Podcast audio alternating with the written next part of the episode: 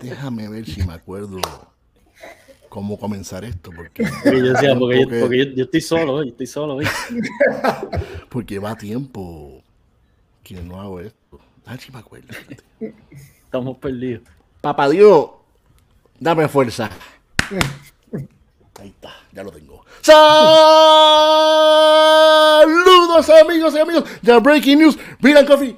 Estamos en un episodio más, un capítulo más, se me olvidó. Este que te habla. Hola, acá Ramón Lugo, aquí estoy con Enrique Fernández y Arturo Ferrer. Saludos a todos, buenas noches. Saludos, buenas noches, Arturo. Buenas noches, compadre. Arturo, bebé. ¿Cómo estamos hoy? Dime. Yo, tú sabes, yo, yo, no me acuerdo tampoco. y después de la pierde de menos todavía. Borraste cinta. Dale. Pero estamos en vivo. Estamos en vivo. Y vivos todavía. Y vivos todavía en la noche de hoy. En este podcast especial pusimos de nombre Desde Venezuela con Amor donde son oriundos unas de las bandas que comenzó el movimiento de Latin Ska en los años 80 ah. de desorden público. Desorden público. Desorden público en los 80 comenzaron ellos, bebé. Horacio, saludos Horacio, te quiero. Gracias por la buena música. Pero hoy nos acompaña directamente, porque él es venezolano, pero actualmente vive en New Jersey y nos va a contar cómo llegó de Venezuela a University, todo ese trayecto, qué fue lo que pasó. Tenemos a Rafael de Armas, quien es brewer de Montclair, y además de eso fue galardonado con, espero decir este nombre bien, con The Sir, the Sir Geoff Palmer, the Sir Geoff Palmer Scholarship for Brewing and Distilling. Ya el mismo también nos va a explicar qué es eso. Rafael, bienvenido a Breaking News Blanco y para nosotros es un honor y es un orgullo latino que esté con nosotros aquí también, que es la que hay. ¿Estás bien, Rafa?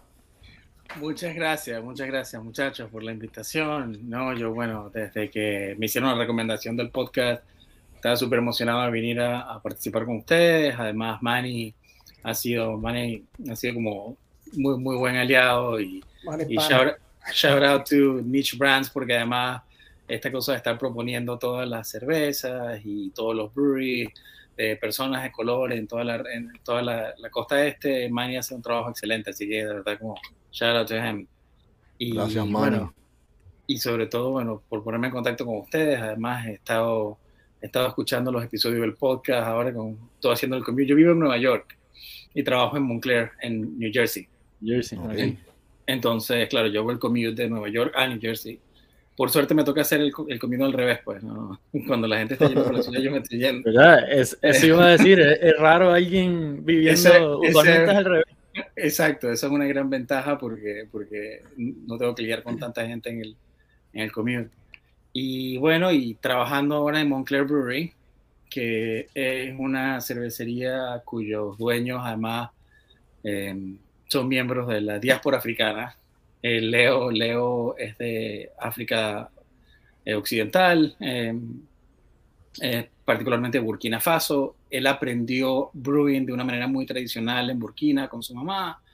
Y cuando yo estaba en el Bronx Brewery antes, eh, el, el, dueño del Bronx Brewery me puso de hecho en contacto con la gente de Montclair porque eh, él sabía además de mi interés de trabajar con ingredientes tropicales y de trabajar con, bueno, con, con, frutas y especies que normalmente no están en la cerveza.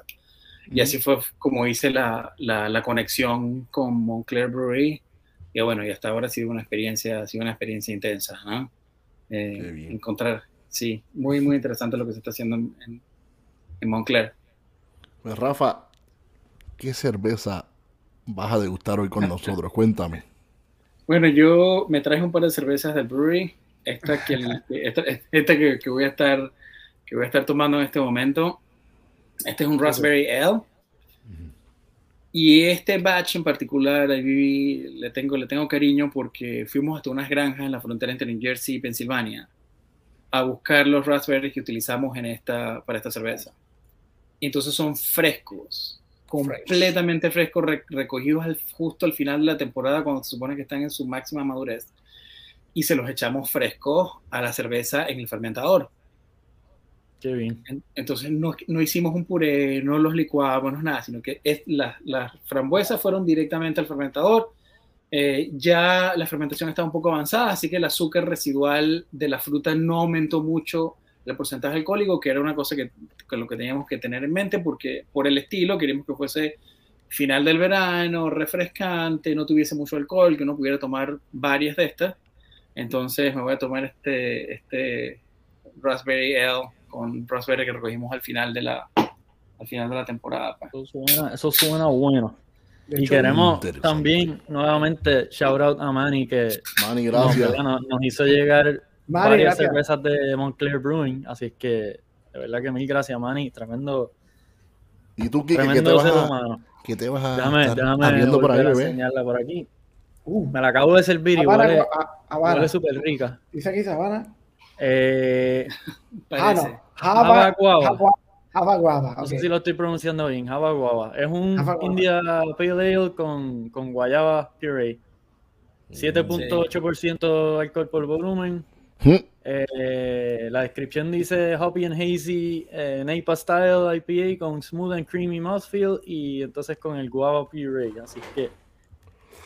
Y desde el aroma, ya sé que la guayaba está súper presente. Tiene un aroma como floral, como una combinación de floral con, con, con pulpa de guayaba. Asumo yo el, el, la mezcla entre los lúpulos y la fruta. Pero huele bien fresco, bien rico. Eh, invita, invita a tomársela, definitivo que Mira, sabes que esa, esa tiene una historia particular, porque es que esa era una cerveza que solamente hacíamos para la cervecería. Eso no se enlataba, no se mandaba a ningún lado, sino que sencillamente la teníamos nosotros nuestros cakes ahí en la cervecería. Pero la gente la pide tanto que, bueno, se tomó la decisión de entonces, bueno, vamos a empezar en la tabla para que la gente se la pueda llevar también, pues. bien. La gente estaba como, el, como dice el gran prócer, este, Rubén Blade, estaban buscando guayaba, buscando ah, guayaba. Estaban buscando guayaba. y, tú sabes que creo que eso también es una ventaja de, de, la cervecería Moncler, que es que como que la gente ya sabe que ese es un espacio muy tropical.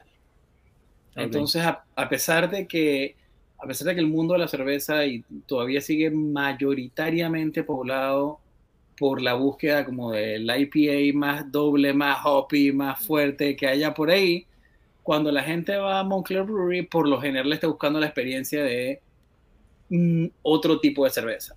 Y como ya se sabe que también es una cerveza bastante más tropical, con otros sabores, otro perfil, entonces como, como creo que eso ayuda.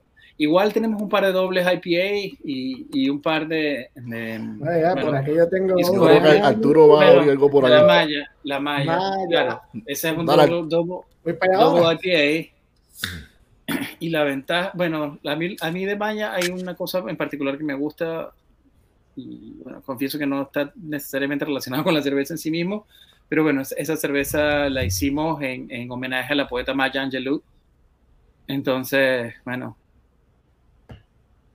y por eso, por eso además el, el, pájaro encerrado en la jaula, en la, en la lata. Y esa, esa, si no me equivoco, tiene puré de, de mango. Este, Maya, Maya no lleva, Maya no lleva mango, creo. Dame. Que me pareció haber leído eso, pero no estoy. Una pregunta además. Yo la lata, creo que... la lata de decir por ahí. Los muchachos. Déjame ver, porque Déjame. Zumba. ¿Qué ah, dice ahí? Tú, tú, tú, estás tomando el lavado beer. Esa yo creo que es, más, es una de las que a la gente más le llama la atención. Aquí tenemos la, la, bandera de Sudáfrica. Mira, este Jorge, si no es que tiene este, pero tiene ese, ese aroma, como quiera, tiene el aroma tropical. Este es bastante tropical. Ah, parece, parece como un jugo de mango el, el la apariencia de la cerveza. Huele a mango. Obviamente. Yo creo que la, descripción de la lata, si no me equivoco, decía varios descriptivos como fruity. Eh, eh, fruity, earthy and citrusy. Eh, tiene mosaico, Simcoe y, eh, sí. ah, y mango puré. Sí. Tiene un poquito de Ah, mango pues, puré. Por eso es que, sí.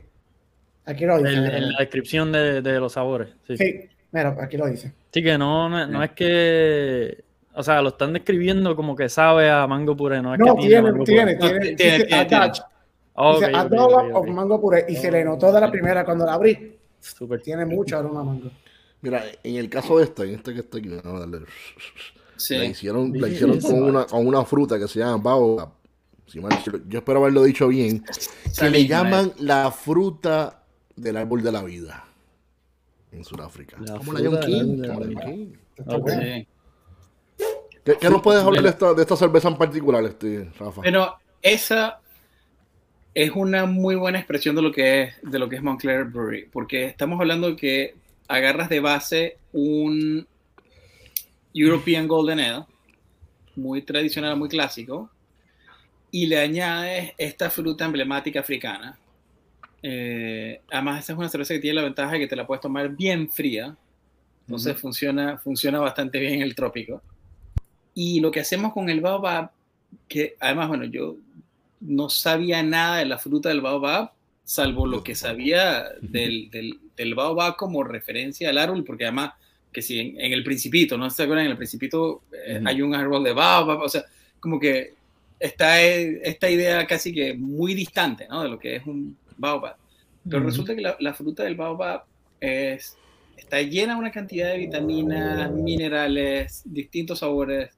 Em, entonces lo que hacemos con esa fruta es, es efectivamente hacer un puré porque esa fruta está lista cuando está seca, Mm. Ok. Ok. es cuando es comestible. Entonces cuando, está, cuando es comestible es que tú la puedes convertir en un polvo, etcétera, etcétera. Sí, le- leí que era como similar al tamarindo. Eh, Es- y, y- es y que- en verdad es bien diferente el sabor, en verdad que sorprende. es, es muy particular porque dependiendo de la proporción de agua que utilices con ella, le sacas distintos sabores. Y esto es solo el agua. Eh, a- eh, me, me explicaba Leo que también la gente la hierve, hace distintas cosas con ella y le puedes sacar distintos sabores. Le puedes sacar distintos sabores al baba. Pero bueno. Pues, Déjame no. verificar. Pues, salud nuevamente y que comience Estamos, bien. O-. Vamos, vamos, a, vamos a dar un rewind. Lo que siempre hacemos, Rafa, con todos nuestros invitados, que queremos Así es. Así ¿verdad? es. investigar y enterarnos un poco más de, de, su, de cómo se entraron en el mundo de la cerveza. Igual que nosotros, todos tenemos nuestro, Exacto. nuestras historias de nuestros comienzos. ¿Cómo, cómo es que, que llegas al- a, a este fantástico mundo? ¿Cómo te interesa por primera Mira. vez por la beer? eh, creciendo en Venezuela, uno crece como la mayoría de los países de la región, que tú tienes como un duopolio de la cerveza. Entonces, uno se, te toma las dos cervezas emblemáticas del país y quizás hay una que otra por ahí, pero eso es todo, sin, sin mucha variedad de sabor, sin mucha variedad de calidad en la cerveza. Pero claro, después poco a poco uno empieza que se a probar cervezas de otras partes. Yo, además, después en la universidad tuve la oportunidad de estar de intercambio en Alemania un tiempo. Entonces, claro, cuando llegué, cuando llegué a Alemania, la cuestión fue así como, solo en la región en la que yo estaba había 200 estilos. Mira, Wow.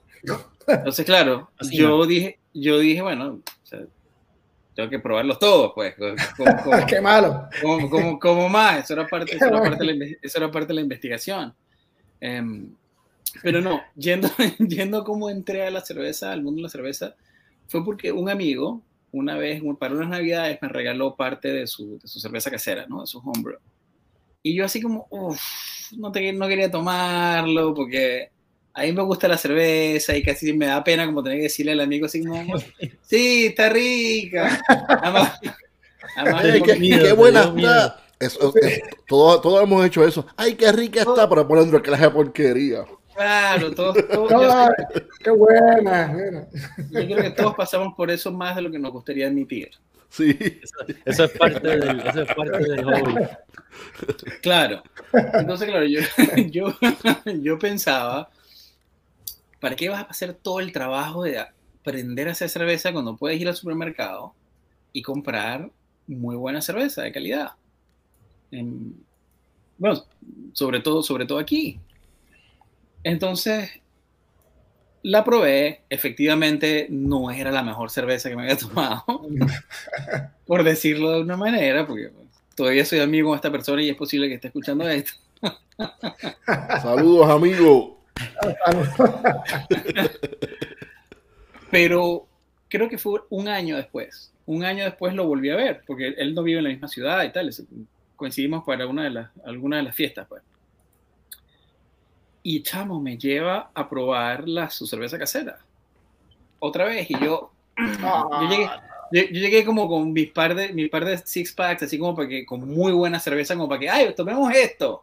Sí, que, ah, tú ahí, tú ahí, tú ahí, no, no, no, guárdala, tranquilo, guárdala. Yo traje tranquilo, esto. Déjala añejando, mi pana. para que agarre complejidad y sabor. y, pero no, chicos, resulta que su cerveza era muy buena. Mm. Un año después. Aprendió, aprendió, aprendió. Un año después. Sí, que viste, la, viste la evolución. Claro, entonces para mí fue muy interesante la idea de, ah, coño, claro, yo no había pensado que... Se puede mejorar. Que uno, como con todas las cosas, si uno las estudia y las aprende y la practica, te haces mejor en esa. Y de repente como que la idea de que tú podías hacer una cerveza que supiera lo que tú quieres que sepa y que, se, y, y, que guste, o sea, que refleje algo de ti, de tu cultura, de tu identidad, lo que tú quieras, eso me pareció fascinante. Entonces, e, en, en, esa misma oportunidad, él de hecho me llevó a la tienda de Homebrewing Supplies y me compró mi primer kit de homebrewing. Entonces, claro, ahí empecé, ahí empecé yo a, hacer cerveza por mi cuenta, ¿no? Por mi casa, qué sé yo. Salieron algunas buenas, salieron otras que, así como, bueno, vamos a darle tiempo para que maduren. um, pero en aquel entonces yo, yo, yo estudié ciencias políticas, relaciones internacionales, entonces yo estaba trabajando en Washington, en Washington D.C. para una organización hemisférica y significaba que yo pues, pasaba tiempo en distintos países de la región. Eso me permitió básicamente viajar por toda América Latina y parte del Caribe. Entonces, bueno, me da la oportunidad de probar las cervezas locales también, ¿no? Entonces, con el paso de los años, digamos que básicamente toda esa década, yo he visto también la evolución de la cerveza artesanal en América Latina a medida que estaba empezando. Y eso, eso ha sido muy, muy interesante de experimentar. Pero una de las cosas, y creo que a propósito del nombre, de, nombre del podcast de ustedes, es que em, yo creo que las mejores conversaciones que yo he tenido en materia de política, porque parte de mi trabajo era ir a los países a hacer como evaluación de la situación política del país, ¿no? para escribir reportes sobre qué está pasando aquí, qué está pasando allá.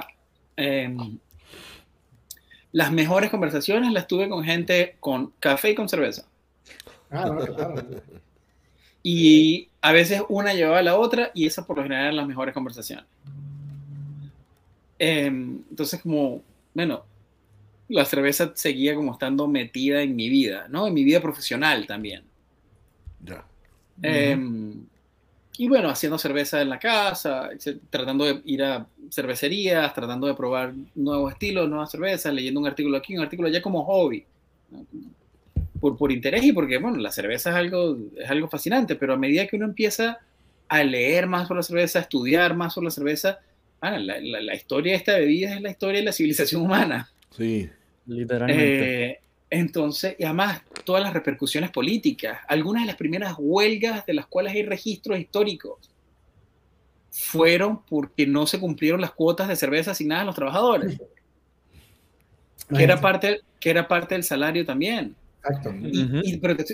bueno, yo creo que todos hemos escuchado la anécdota de que en Babilonia, en Mesopotamia, se tomaban tan en serio el trabajo de ser maestro cervecero que si la cerveza te salía mal, había pena capital. Imagínate, imagínate los brewers con, con, esas leyes hoy en día. Iba a, iba a decir algo, pero a lo mejor no lo digo. Mira, no, es que, muchos casualties. Dilo, dilo porque habría menos brewers, pero habría mejor cerveza. Y ah, eso, es, un, importante. Eso es un cambio que yo estoy dispuesto a, a tomar. Bueno, Rafa, lo mismo pasó en. en, en, Rafa, me puedo meter en problemas. Eh. Lo mismo pasó en Checoslovaquia, por eso es que entonces que se creó eh, la, la, cerveza tipo Pilsner, la gente se saltó de cervezas malas y dijeron, ¿sabes? Tráeme a alguien que haga una buena vida. Hay que ponerle un fin a esto ya. Sí, hay que ponerle claro. un fin a esto. ¿Sabes? Claro. Trajeron un alemán ahí y... Sí, y, pero los lo que, lo, y los checos lo que dicen dice así como, Rafa es, es muy cierto, sí. ¿cómo, Lo, cómo- lo- cómo- lo de las conversaciones. bueno, ¿cómo es, ¿cómo es que te vas una hora para afuera? Y decían los checos, ¿cómo es que manejas una hora, o agarras un tren una hora hacia, hacia, el, hacia el este y tienes esta cerveza de tan calidad porque nosotros estamos tomando esta cerveza tan mala? Sí, literalmente. Cuando estás aquí a, a un par de horas, pues, un par de horas. Y terminaron haciendo una de las absolutas joyas de la cerveza. De la, de la, Que cambió La la, historia de la cerveza. cambió la historia. La- de la cerveza. claro, claro. Y hoy en día, a pesar de que disfrutan de una reputación muy, muy buena, cuando la mayoría de la gente piensa en una cerveza tradicional buena de calidad, por lo generalmente piensa en Alemania. Esa es como la idea macro, ¿no? Sí, Alemania. verdad, Sí. tienes razón. Pero Sí, la cerveza checa, en muchos espacios, muchos estilos de cerveza son bastante mejor. Sí, Eh, la, la, la Pilsner Urquell, ahora, La ahora que nosotros estuvimos en, Sí, en Denver, fuimos a Ajá. una, a una cervecería que se dedica únicamente a hacer este estilos de checa que se llama Cohesion. Y eso era bellísimo, eso era bello, bello, bello. Ana, además, la manera de servir la cerveza de ellos es distinta. exacto, exacto. Exacto. Era. Y eso hizo y que haya y que además haya tantas maneras de servir el mismo estilo de cerveza para obtener distintos resultados cuando la estás tomando. La misma Eso- cerveza. La Milko, sé yo. La Sí. Milko, sí, la- es lo mismo, pero es diferente. Eso es, otro, eso es otro nivel. Eso es otro por nivel. ahí. Mi- mis, Rafa. coasters, mis coasters son de, son de la cervecería que estamos hablando. Rafa, si, no has ido a cervecería, en verdad que eso es otro nivel. Eso es Está bien. No, buenísimo. no, no, Y es no como yo digo, no- en, en la, en la simplicidad, entre comillas, está la belleza. O sea, no necesitas mil hops ni mil cosas. En verdad, con algo tan. En la simplicidad está la belleza. Yo creo que lo que, lo que dice Rafael, que es cierto que las cervezas alemanas tienden a ser más... Es, es por, yo pienso que es Yo por... creo por la cuestión, este, es como que los alemanes están más expuestos, como que se. Fue, se- fue lo que se regó, la- se- exacto, la voz se regó de las cervezas alemanas porque muchos se inmigraron a los Estados Unidos. Exacto, se fueron muchos alemanes. Son Y, muchos los, y alemanes. los estilos que más se empezaron a regar Sí. fueron los, los alemanes y los, en la República Checa como que se mantuvo más concentrado Sí. en el país de ellos y ya. Pero sí, es cierto que son unos, son unos astronautas haciendo cerveza eh, en general en República Checa. Bueno, y, y fíjate la particularidad, tú tienes Alemania rodeada de dos países Que hacen, que hacen cervezas increíbles, Bélgica y Chequia. Entonces, claro, Ujú. tienes toda esta pared alemana, además como súper contenida, porque creo que es muy interesante a propósito de la relevancia política de la cerveza, que, bueno, Alemania tiene unas particularidades muy, eh, muy buenas en cuanto se refiere a preservar sus estilos de cerveza, cómo se tienen que hacer, eso está muy bien reglamentado, Oh, convertirse en un maestro cervecero en Alemania es algo dif- dificilísimo. Sí, eh, lo cogen en serio, ¿sabes? Ahí Claro, es claro, no. Es una cosa que está intrínsecamente ligada a la identidad del país.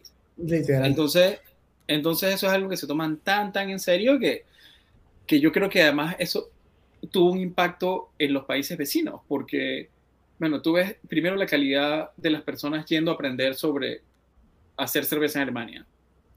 Y después, em, bueno, tienes toda la influencia de lo que la cerveza significa en Alemania, en esos otros países también. Entonces tienes al- mezclados con tradiciones particulares de cada uno de esos países que les dieron, que hicieron que sus estilos fuesen únicos. Sea, Bélgica solamente, otra joya de la cerveza en el mundo, por estilos que no se hacen en Alemania y que los alemanes jamás te dirían eso no es cerveza. Sí, porque.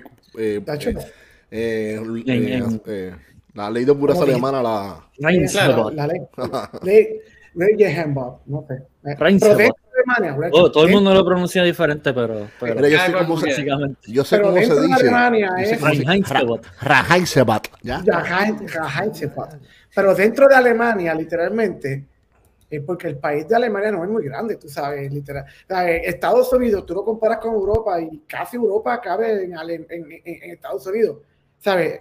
Casi toda Europa cabe en Estados Unidos. Pero en ese país tan pequeño de Alemania hay tantas versiones de lo que son tipos de cerveza que dentro de lo que es el BGCP, ellos son lo, lo más que tienen, Claro. ¿sabes? Es, es el referente, es, es Sí. como se ha estructurado la- el mundo de la cerveza, se ha estructurado a través de los referentes alemanes, sí. Sea, Haciendo una pausa un segundito para avisarles que lo- lo- los comments no nos están No apareciendo aquí ahora mismo en, el, en, el, en nuestra pantalla en live, pero sí los estamos, los estamos viendo en Monitoreando, nuestro- monitoreando. teléfono. Así es que siguen escribiendo, estamos aquí, Francisco. Saludos, Charles. Saludos, Constantino. Un abrazo. Saludos a todo el Carlos mundo. Moreno. José Martín. Un los abrazo. Juan Paquito, un abrazo. Aunque no los estemos ponchando en, la- en el screen, eh, por favor. Es sigan que no salen, no están sigan saliendo. Eduardo, un abrazo también. Estamos A toda esa gente buena que. ah, Mira, y díganos qué se están tomando para nosotros comentar también. Sí, por yo favor. digo. eh, están- ven ahí. Yo sé que tienen sed igual que nosotros y estamos bebiendo. Bueno, no, nosotros no bebemos, nosotros degustamos, que no es lo mismo. Acuérdense Exacto. de eso, Eh. acuérdense. Nosotros no tomamos el tiempo, mira, mira, bebé, que tú me quieres decir. Damos, mira, así, le damos su besito, porque a la, a la cerveza hay que hablarle, hay que hablarle. Y, y ella te, te da, es recíproco, tú sabes, el amor de una No, eso es lo bueno, que si, Eh. si, pasa, su- si pasa suficiente tiempo hablando de la cerveza, la cerveza te va a hablar de vuelta. Entonces, Claro. Sí, definitivo. Y la, y la gente piensa que es mentira, pero es, es real. Cuando tú llegas a ese momento, tú dices, ¡ah! Como si- así. Rafa, nosotros- quería preguntar. A nosotros los que nos interesa la cerveza y sabemos un poquito más de los ingredientes, eso, no- nos hablan de lúpulos y de sabores. A otra gente le habla de otras cosas, pero, pero siempre Exacto. dice algo. Exacto, sí. Este. Rafa, eh, te pregunto, ¿cuál fue la cerveza artesanal o la cerveza industrial? Cualquiera. ¿Cuál fue la cerveza que te dio? O las dos, las dos. Cualquiera de las dos. Que diga, La no, que que te diga digo- las dos, que diga las dos. Que te digo las dos. Que te que, que, que impactó en tu vida. Tú dices, esto es cerveza. eh, eh, eh, ¿Cuál fue la que Y te este- marcó? este brebaje, ¿de dónde salió? ¿Qué es esto? ¿Qué Y no fue la de tu amigo. No fue, yo sé- ya sabemos que no fue la de tu amigo. Ya ¿Cuál fue la más, que te, la más que te impactó cuando la probaste? Saludos, este. Saludos, John. No sé cómo se llama, pero fíjate. John Doe, John. Doe, me, John me Doe. acabas de me acabas de meter en problemas con, con, con otro John. Ah. John, no eres tú, no eres tú, perdón. Dale, Rafa, Mira. cuéntame, cuéntanos. Mira, em, a mí me pasó la primera vez que probé una cerveza alemana, eh, un Jefe Weiser. Oh, Eso tuvo, eso tuvo un, Ah, impacto, sí. un impacto muy grande en mí porque no sabía a nada que yo hubiera probado antes. cierto. No, no olía a ninguna cerveza que yo había olido antes, no se veía como ninguna cerveza que yo había visto antes y me encantó el sabor. Y el he- Algo sí, totalmente. y, y yo sé que, bueno, después como yo pensaba que era como extremadamente complejo hacer jefe Bison. No es fácil, pero no es lo que en, no es lo que en aquel entonces yo pensé que era. Mm. Yo pensé que era, que, que era un monstruo de cerveza. Es una cerveza complicada en el sentido de que si la haces mal, es una cerveza muy desagradable. Sí. sí.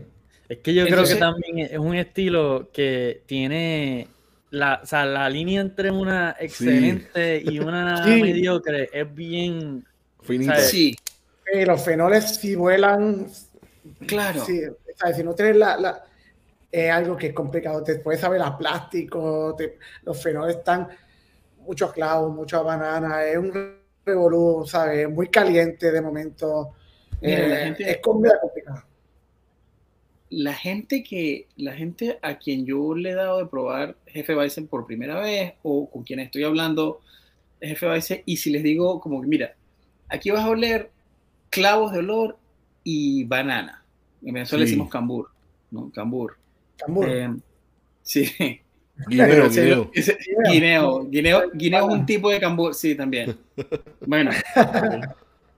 Eh, pero la conversación sobre lo que la diferencia entre plátano y banana para la gente que es del Caribe es una cosa muy distinta que cuando tú se la intentas explicar a alguien que no es del Caribe o de Exacto. África, Sí. es complicadísimo, pana. Y es así como, no, mire, no voy a invertir el tiempo en explicarte la diferencia entre plátano, banana, guineo, cambur. No, ahí. Y la cosa con las FOS es que si tú le dices a alguien, esa es mi tía, por cierto, la que acabamos de saludos. Saludos, tía, un abrazo. Sal- María. mira, saludos, tía, un abrazo. Mira, muy talentoso su sobrino, muy talentoso. Ese, ese es mi tía María José, mi tía María José, que es un amor de persona, obviamente, y además tiene un corazón enorme. Em, bueno, yo, yo, yo sé que esto se desvió un poco de la temática, pero mi abuelo, Rafael de Armas, por quien yo tengo el mismo nombre, falleció hace siete días. Ay, Wow. no, En- no eh, no mucho. Entonces, mi tía, hasta, muchas gracias. muchas gracias. descanse Entonces, en mi, ti- mi tía, amén, mi tía ha estado, bueno, toda mi familia en realidad, ¿no? Toda la, toda la familia de Armas ha estado como trabajando desde hace mucho tiempo para, bueno, darle la mejor vida posible a, a Rafael de Armas y a mi abuela, mi abuela Ide también. Y bueno, lo han hecho con un amor y una dedicación increíble. Así que bueno, sa- Salud salud, por ella. Salud. Salud por Rafael, Abuelo. por, Sí. por la familia de Salud. Arma. eh, La familia siempre primero, lo más Salud. importante. Salud. ah, sí. Salud. Mira, hay otro Pero más, mira. ahí Ro- Rolando de Armas está hablando también. Ahí, Rolando, mira, Rolando. Ah, mira, desde Ontario. Uh, Un Canadá. abrazo. Lo- lo- los comments en otras partes del planeta Tierra funcionan. Porque María y Rolando eh, sí nos están apareciendo aquí. Lo- a todos Mire. los puertorriqueños nos aparecen solamente en los celulares. Vamos. Bueno, eh, así como un tap Sí. takeover, esto va a ser como un de armas takeover de los, de los. Llegó, llegó otro de armas, Daniela. Daniela, Daniela, un abrazo, Daniela también. Sí. Daniel es mi hermana. Sí. Saludos. Salud, a.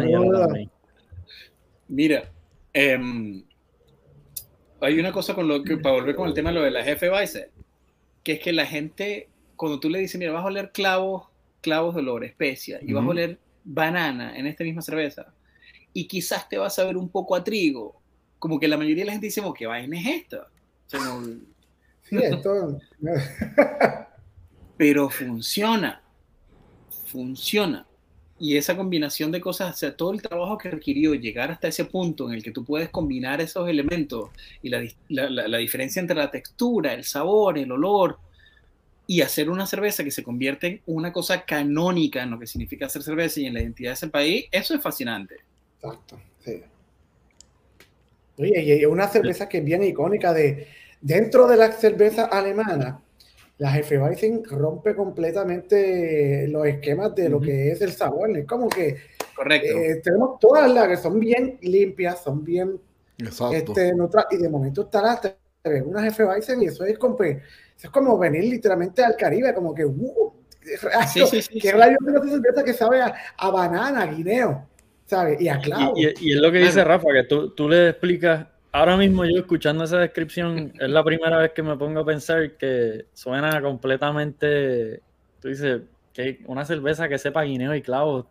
Sí. eso, eso, ¿sabes? Es asqueroso. O sea, no hace ningún tipo de sentido hasta que te ponen el vaso al frente y lo hueles y lo pruebas y tú dices, wow, te, es Entonces, y, para, y para colmo, en, en- en apariencia, tú viéndolo, yo, pero que, que esto está también así parece eh, turbio, una, Sí, una otra eh, y con, con cuerpo también, y refrescante. sí, Como que tiene muchas es- cosas a la vez.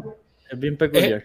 es una cosa, yo, y a raíz de tu comentario, yo no había pensado en el hecho de cuán distinta es la Hefeweizen al resto de las cervezas alemanas. Sí, Ese es un muy, eso es un muy buen punto. Porque todos los otros estilos entre sí se parecen. Sí. Eh, Sí, incluso si es, bueno, comparten el hecho de lo visual, incluso. exacto. Eh, Sí, pero esta cosa, esta cosa es completamente distinta. Y lo interesante, aún más interesante me parece, es que no hay guineo en esa cerveza. no, no, no. Eso No, es, no. producto, esto es producto de la combinación del tipo Sí. de levadura que estás utilizando, de la combinación de lúpulos que estás utilizando, de la temperatura con la cual empiezas a hacer la cerveza. O sea, todas esas son decisiones intencionales que tienen eso como resultado. Que además para mí es una de las cosas que más me, me, me fascina de la cerveza. Que uno puede ser la persona más nerd y técnica del mundo en muchos aspectos y aún así tener una libertad creativa, casi artística, para diseñar tu cerveza. Cierto. Y los, mejo- y los mejores brewers son las personas que tienen el conocimiento técnico y respetan las, tradiciones, las tradiciones de fermentación y que están pensando en cómo mezclar cosas nuevas o un olor les recordó algo o probaron algo y dijeron sería interesante ver cómo se puede meter esto en una cerveza. Me ha pasado de gente que dice, bueno, yo probé este licor o comí esta fruta y dije, esta sensación, ¿qué sensación es esta? La quiero en una cerveza que puede ser con tal o cual ti- tipo. Y así vamos creando. Sí, eso es. Sí, es- lograr, lograr un balance perfecto entre el lado científico y, y llevarlo, ¿verdad? Técnicamente perfeccionando temperaturas, eh, métodos de fermentación, métodos de, de, de- de maceración, todo, Claro. en- combinándolo con la creatividad de, de eso, de un paladar eh, tipo chef, que tú estás por ahí Exacto. probando Claro. cosas y dices, esto, se- Claro. esto está perfecto para... Eh, nuestro director nos está avisando que, en- que los comentarios de YouTube sí nos aparecen aquí. So, los que están viendo en Facebook, si quieren switch a, a YouTube, es una opción y ahí entonces se van a ver los comments acá. Así es que Saludos a Sergio Vélez, un abrazo, Sergio, un abrazo. pueden seguir viéndolo en Facebook, pero los que están en Facebook, si se quiero. quieren pasar a YouTube, ya saben que vamos a poder ver sus comments en YouTube. Este, Rafa, seguimos. Rafa, Mira, Diga. Rafa, ya, ya nos comentaste obviamente que, que, que la Jefe Bison fue la cerveza que, una de las, de- el estilo que te, que te Sí. marcó. Sí. Y ahora volviendo acá otra vez a tu historia de Brewing, ¿cómo Rafa de Venezuela llegó a donde está ahora, a Nueva York? ¿Cómo fue Sí. ese, ese trayecto? ¿Cómo, ¿Qué te llevó de Venezuela a donde estás ahora aquí, con nosotros? bueno, eh, vamos, vamos a resumir 20 años de historia eh, en, un par, en un par de minutos. Este, bueno, muchachos, como yo les comentaba, yo, yo estudié ciencias políticas, relaciones internacionales, trabajé en eso durante mucho tiempo eh, en distintas partes de América Latina, pero mi, mi base era Washington, D.C. Em, entonces, bueno, y ya les eché la historia de, bueno, cómo, cómo empecé con el homebrewing. Entonces, esta posibilidad de viajar por la región, probar las distintas cervezas. Y mi último trabajo con la organización en la que yo estaba fue como oficial político en una misión anticorrupción en Honduras. Wow. Entonces, pero me interesante. Honduras, bueno, además, eh, eso fue como la cúspide de una serie de, de cosas que estaban pasando en la región en términos de reclamos en contra de la corrupción, que América Latina sigue siendo la región más desigual y más corrupta del mundo. Sí. Em, entonces, hubo una serie de protestas en distintos países, sobre todo en, en el- en Centroamérica. En algunos países esas protestas terminaron con algunos presidentes en la cárcel, eh, nuevas elecciones, cambios relativamente profundos. Desafortunadamente no muchos cambios estructurales, sino más bien bastantes retrocesos. Em, pero para hacer esa historia complicada, bastante corta, cuando estuve en Honduras, estuve prácticamente dos años en Honduras y no, no tenía mucha libertad de movimiento, porque no solo es Honduras un país bastante peligroso, em, también hay muchos mitos alrededor de eso. Yo, yo pasé muy bien, pasé mi tiempo muy bien en Honduras y dejé una cantidad de amigos y, y el país me, per- me permitió además hacer, hacer cerveza, porque como estaba pasando tiempo, tiempo ya y no había mucha movilidad, pues pasé mucho tiempo haciendo cerveza también. Em, y como tenía que venir con frecuencia a Estados Unidos, pues los ingredientes que no conseguía los traía, etcétera, etcétera. Cuando regresé a los Estados Unidos después de estos dos años en Honduras, um, yo ya no quería seguir trabajando en lo que había, en lo que había estado trabajando. Y creo que trabajar en temas de democracia, corrupción, derechos humanos, estar básicamente que tu vida y tu trabajo sean estar pendiente de los acontecimientos políticos de la región y de quién es quién y de escribir al respecto y de estar lo más informado que puede estar, yo estaba mental y anímicamente en otro... Sí, mal, mal, ¿no? Además, la poca confianza que uno puede tener en la condición humana. se, se, te agota trabajando temas de corrupción y derechos humanos en América Latina. Eh, entonces, pana, la cerveza siempre fue un refugio. y de repente, estando acá en Nueva York y la pandemia, que estamos todos como seriamente reevaluando lo que uno puede hacer en la vida o dejar de hacer o quiere hacer, vi este programa de pasantías con, em, con The Bronx Brewery a través de Beer Culture. Ya. Ok. Y dije, bueno, ¿por qué no? Pues? O sea, ¿por, por, por qué no aplicar a esto? Escribí, hice mi aplicación, tuve un par de entrevistas y terminé conociendo a una de las personas que me ha apoyado lo más en el mundo, que es la Tisha Cook de Beer Culture. Em, y empecé mi pasantía, mi pasantía de producción en Bronx Brewery. Una vez que terminé esa pasantía de producción, em, me contrataron temporalmente y ese contrato temporal duró muy poco tiempo y me pasaron a tiempo completo en el brewery entonces, bueno, empecé a trabajar en packaging, em, teniendo algún nivel de exposición al sistema piloto que estaba abriendo el Brewery en, en, The East Village. Em, entonces, haciendo algo de brewing allí y trayendo pues mi, mi experiencia de brewing mientras me mantenía como leyendo y estudiando. Empecé a hacer un certificado en craft brewing de la Universidad de Cornell en línea Em, y las cosas como las que me sirvió un montón, ¿no? porque además la mayoría de los instructores son personas que tienen muy alto nivel de brewing y que están trabajando en algunos de los mejores breweries del país. Eh, gente que escribe al respecto, entonces me permitió entender un montón de cosas que no entendía antes a pesar del tiempo que llevaba leyéndolo y estudiando y mi propia experiencia de empezar a trabajar en, en una cervecería, en Bronx Brewery. Eh, aprender, aprender incluso como a leer las especificaciones técnicas del grano que te está llegando para ver si tienes que compensar alguna variable en la temperatura con la que vas a empezar a hacer el caldo, el tiempo que lo vas a cocinar, eh, si tienes que añadir algún mineral extra al caldo para compensar por alguna deficiencia en el proceso de malteado. Uh empezar a entender eh, la, importancia de la calidad del agua.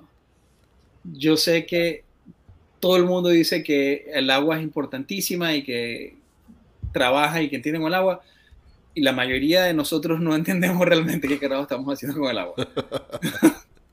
pero, pero, pero entender... las cosas ¿verdad? claro, pero aprender a controlar el agua es lo que te permite hacer lo que hicieron los checos. Y por eso tú tienes una cerveza como Pils, en Pilsner, en Chequia, porque entendieron el agua de la ciudad como nadie. Y el motivo por el cual tenían mala cerveza antes y se quedan de la cerveza que tenían es por el tipo de agua del local, del, del lugar. Hasta que llegó alguien y dijo, mira, este es el agua que está aquí, qué podemos hacer con esta agua que se asemeje más a lo que ya veníamos haciendo y boom. Aprovechar los, parámetros locales y sacarle los mejores, los mejores notas de acuerdo a ese parámetro sin... sin... Rafa, yo, yo, estaba leyendo en la, en la cuestión de historias de cerveza, yo creo que la mayoría de todas este, los estilos de cerveza salieron por la cuestión del agua que tenían disponible. Porque tú vas para Londres y tú vas para este, eh, te, vas para Inglaterra y el agua de ellos es bien dura y obviamente no se pueden hacer cervezas muy claritas. Claro. Sí, y ahí entonces nace el otro tipo de, de otro estilo, las Y yo creo que eso es bien importante porque mayormente se crean los estilos por el agua que tiene cada lugar donde están haciendo la cerveza. Es más, hasta dice, tenemos el agua de los, Rocky Mountains. Bueno, no, eh. sí, eh, eh, eh, absolutamente, absolutamente cierto. Eh, eh, eh, en cierto sentido, la, la levadura, que es otra de las cosas en las que podemos pasar mucho tiempo hablando, porque la levadura es la que hace la cerveza. Exacto. Sí. La levadura es la que hace la cerveza. Y no entender la importancia de cuidar tu levadura, de nutrirla, de saber exactamente qué porcentaje tienes que echar para el volumen de cerveza con el que estás trabajando. Sí. Ver la viabilidad de esa levadura, ver cuán sana está, ver si la puedes alimentar, si la puedes... Bueno, la levadura es todo. Eh, Sí. Además, en, algo, en algún momento liter- los alemanes literalmente la denominaron Dios. Sí. ¿no? Eh, La, obra, la obra de Dios. O sea, ¿qué hace la cerveza? La intervención divina. La intervención divina es la levadura. Porque en, aquel entonces no entendíamos de No microbios, ni de bacterias, ni de nada. Eh, La, la Sí. ley Regenbot decía tres ingredientes, pero no sabían que el ingrediente más importante era la levadura porque no conocían qué era eso. Claro. Constantino, no te pongas. Oye, pero volviendo a ese, a ese punto de Constantino, en, en Colorado de los Rockies salen muchas cervezas que son Sí, son buenas. eh, Son excelentes. No, no muy buenas, son eh, porque Sí, todos, fuimos a Bierstadt, todos fuimos allí a gente que están usando la misma agua y haciendo una maravilla. Que en parte por eso es que están allí, porque es lo que dice Rafa, la- se van concentrando cervecerías y gente en estas partes del mundo que, ¿verdad? Que de por sí tienen naturalmente eh, la suerte de, de tener el, el- el agua tan perfecta y ya tan fácil. Es una excelente base. Así es. Bueno, en Nueva York tiene una de las mejores aguas. La ciudad de Nueva York. Tiene una de las mejores aguas para hacer cerveza. Y además de las mejores aguas para beber, de las mejores aguas para cocinar. Es parte del secreto de los bagels también, de los bagels de la ciudad. Y de las pizzas. Sí, Y de la pizza. El- la el- pizza. es, el, es el agua de la ciudad. O sea, que este tema de, de que el agua dicta la cerveza se puede aplicar a muchos productos Sí. en general. Bueno, sí. El, el- bueno. el agua determina qué cerveza va a ser y la Exacto. levadura determina cómo va a ser esa cerveza. Y, los y los brewers estamos ahí creyendo que estamos haciendo algo. Sí, el, el- el clásico dicho, eh, la, la levadura es lo que hace la cerveza, los, los brewers lo que Eh, hacen es eh, El hacer, pues. hacer un líquido con azúcar para... una, una un- sopa, una sopa de grano. Una sopa de grano para que por lo menos la levadura esté contenta y la fermente. Porque literalmente lo más importante es la fermentación. Tú puedes tener el mejor macerado, el mejor match, pero si no le da la cantidad de levadura que es, la cerveza murió. Así es. Así es. Salud, eh, Constantino, por el mejor de yegua de Calle. Oye, que también es- hay, que, hay que apreciar la- el, el estilo, excelente cerveza dentro de su... Categoría. Eh, Rafa, volviendo a, ¿verdad? Eh, a, tu, a tu inicio como homebrewer, eh, me pregunto, después de que probaste las beers del pana, que no eran tan buenas, ¿verdad? Mejoraron, cuando, cuando a ti te dio con empezar a hacer cervezas en tu casa, eh, ¿qué fue el primer, qué, qué- qué fue el primer estilo que, que elaboraste o que trataste de elaborar? Single hop IPA. Uh, Ok. O sea, que te tiraste, te tiraste IPA y de la soltaste. Single, single hop IPA. Ese fue. Y si mal no recuerdo, eh, creo que lo hice todo con Centennial o Amarillo. No clásico. seguro. centennial, sí. Sí. Ok. Y creo que fue porque estaba tratando de hacer la cerveza más parecida que yo pudiera conseguir a lo que yo pensaba tenía que saber un IPA. ¿Y cuál era esa? Te dejaste llevar por cuál. O- obviamente, obviamente no, no conseguí ese resultado, pero lo que yo estaba buscando, obviamente, hasta el día de hoy, yo lo que estaba buscando era una Sierra Nevada o una lagunita. Ok. Ok, Clásico. Sí. Un- Una West Coast Sí. eh, base. Un West Coast, Sí. muy hoppy, eh, con mucho sabor y que se sintiera que tuviese cuerpo. Sí. Eh, bien, claro, yo terminé, terminé teniendo mucha más azúcar residual, entre otros motivos, porque, bueno, no saber bien ni de agua, ni de... eh, temperatura. Re- res- recirculación Sí. del caldo, importantísimo. Yo, yo, por supuesto, como homebrewer, yo no estaba midiendo eh, el, el porcentaje de azúcar que había en el caldo, si había extraído la máxima eficiencia, no había compensado eh, por la pérdida de volumen. eh, y encima de eso, eh, yo no, yo, o sea, la- la- el, el condicionamiento era en la botella, Mm, mm. con azúcar añadida, con carbonation drops. Sí. Eso siempre Entonces, es un, un- Y una tirada de explotaron, los explotaron las Claro. botellas. A mí no, chamo, hasta el día de hoy, a mí nunca se me explotó nada. Nunca. Es una suerte, es una suerte, enorme, suerte. es una suerte enorme. Una vez pensé que, porque la, la temperatura subió muy inesperadamente en Washington, D.C. en unos días, y el, eh, bueno, Washington, D.C. es un pantano. Y eso en el verano es increíblemente húmedo y hay días cuando la temperatura sube muchísimo. Y a pesar de que en aquel entonces yo tenía un sótano, vivía en un sótano, no tenía un sótano, yo vivía en un sótano. Eh, eh, ¿qué, qué manera de romantizar abajo, porque además le dicen como English basement. Entonces, claro, tiene, tiene una ventanita así que tiene un ángulo y como que le entra una luz por allá y así que, bueno, en fin.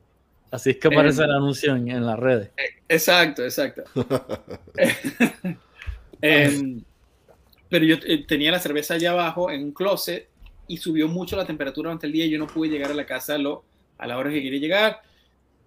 Y yo pensé, pana, se me va- esto se calentó, la fermentación se disparó y se me va a haber explotado esta cosa cuando llegué a la casa. Por suerte, cuando llegué, la válvula estábamos burbujeando como si no hubiera mañana, pero no, no se me explotó. Entonces lo que hice fue como aflojar un poquito más la cosa y sacar un montón de ese CO2 que había allí y por suerte no, no se me explotó nada.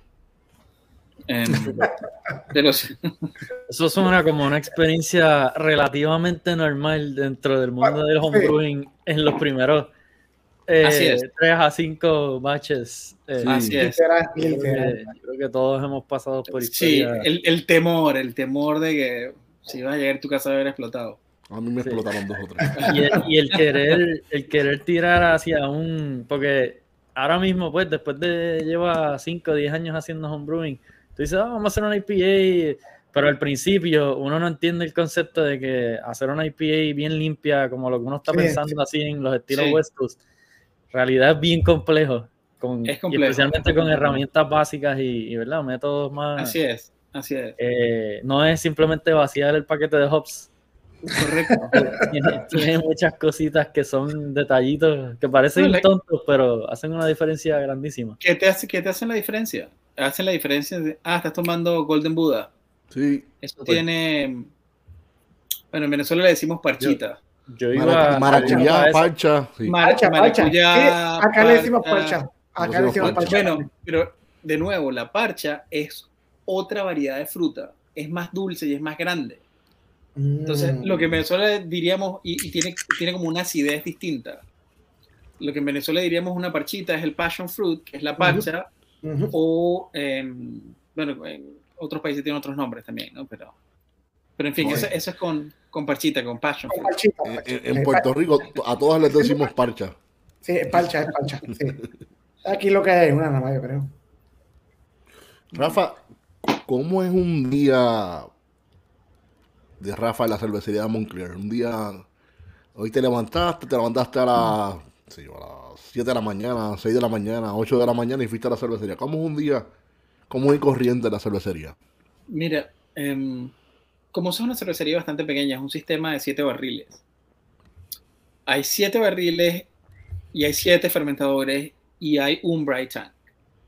Ya. Ok. Dif- difícilmente los tanques están vacíos porque Moncler saca cerveza y la gente bebe la cerveza, sobre todo en el brewery. Entonces, problema para tener. constantemente se están cambiando estos que constantemente estamos haciendo cerveza. Entonces, es- no hay mucho espacio y eso significa que el Brewing Day empieza el día anterior cuando dejamos el boiler encendido, para que cuando lleguemos ya el agua esté cerca de la temperatura, llegar a moler los granos. Pero como no tenemos tanto espacio, por lo general esto significa pedir los granos la semana anterior. Ah, Eh, entonces nosotros estamos como que vaciando los granos y idealmente están llegando los nuevos granos. Ese no es siempre el caso y mucho menos con todos los problemas de, bueno, de distribución y logística que ha traído la pandemia, ¿no? Eh, entonces, una vez que molemos los granos empieza como el, digamos, el Brewing Day Montclair. Y mm, al ser una cervecería pequeña, uno está haciendo todo todo el tiempo. Entonces, Sí. normalmente cuando uno está haciendo brewing, por lo general tienes ciertos espacios de tiempo en lo que sabes que no tienes necesariamente nada que hacer en ese momento, porque estás esperando, bueno, los tiempos que tienes que esperar, que si los 60 minutos, que si la edición de 15, la Ujú. edición de, etcétera, etcétera. Pero siendo este un espacio tan pequeño, siempre tienes otro montón de cosas que hacer en el, en el momento. Y esto es cierto para el 99% de los brewers que yo he conocido, independientemente del tamaño del brewery en el que están. Porque, porque bueno, brewing es una cantidad de trabajo constante todo el tiempo que cuando no estás trabajando estás limpiando porque limpiar es una parte es una parte esencial del trabajo Bien importante. y es, es, es, es lo, limpiar te va a hacer la diferencia Sí. Eh, y yo, yo no he conocido un brewer, he conocido pocos brewers que están haciendo esto y que no quieren hacer la mejor cerveza que, quieren, que pueden hacer. Entonces, es muy poca la gente que estando en este mundo para hacer cerveza, de la cerveza, no quiere hacer la mejor cerveza que, que pueden hacer. La mayoría de la gente que yo he conocido en esta industria, la aplastante mayoría de la gente que en esta industria, es gente que constantemente quiere hacer la mejor versión de la cerveza que está haciendo. Sí, tienen, tienen ese, sí, definitivo. es la diferencia entre esa es la, esa es la diferencia entre brewer tener un negocio es, es la diferencia o sea, es la diferencia entre tratar, tratar la cerveza como un producto o tratarla como tu expresión de la cultura Exacto. y del lugar en el que estás Sí. Para, para mí un- es bien importante, perdón interrumpa, para mí es bien importante que la cerveza tenga alma, que tenga pasión, que haya una historia detrás, que no es porque sí. Como tú dices, Rafa. Y uno se da cuenta de la gente que lo que tiene es un producto y está tratando de vender la mayor cantidad de producto que pueda versus la gente que está tratando de hacer la mejor cerveza que puede hacer. Eso es muy cierto. Eso se nota. Se nota. sí.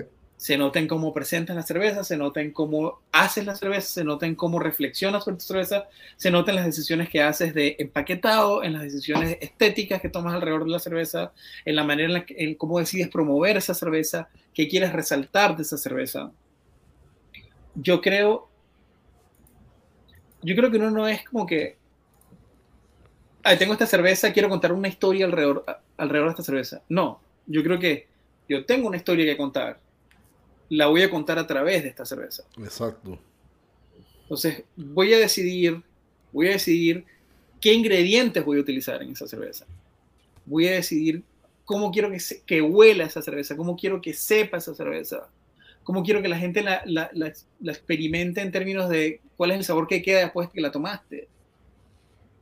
Em, y esa es la diferencia entre las cervecerías por las cuales uno viajaría al otro lado del país a tomar Sí. o manejarías cuatro horas y esperarías a- para comprar esa cerveza Ujú.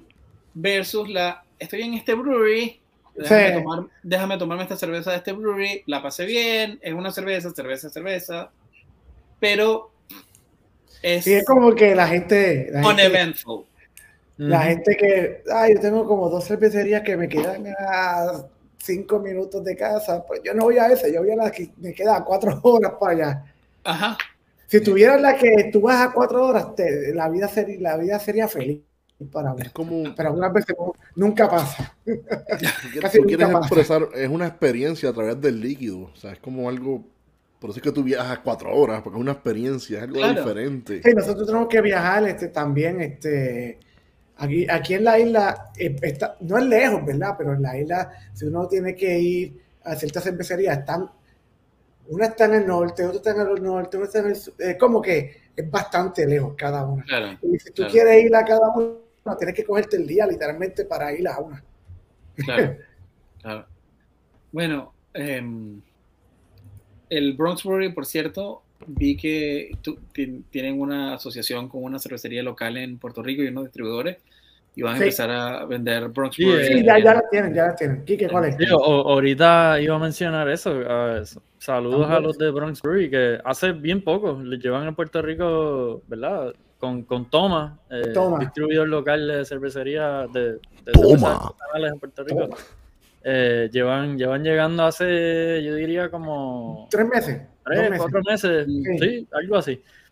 Eh, y se nota, eh, me gusta el, me gusta el flow de Bronx. Con, se nota Sí, que sí, le sí. importa mucho el mercado puertorriqueño. Eh, han- no, no, no ha sido una marca así que entró, pues vamos a ver qué pasa con nuestra peers allí.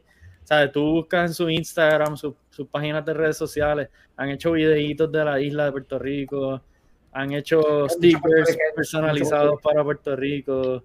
Mira, Eh, y, y además, Cosas que se nota que están, ¿verdad? Tratando de, de, Promoverla bien, sí. de con- de conectar con el, con el público aquí.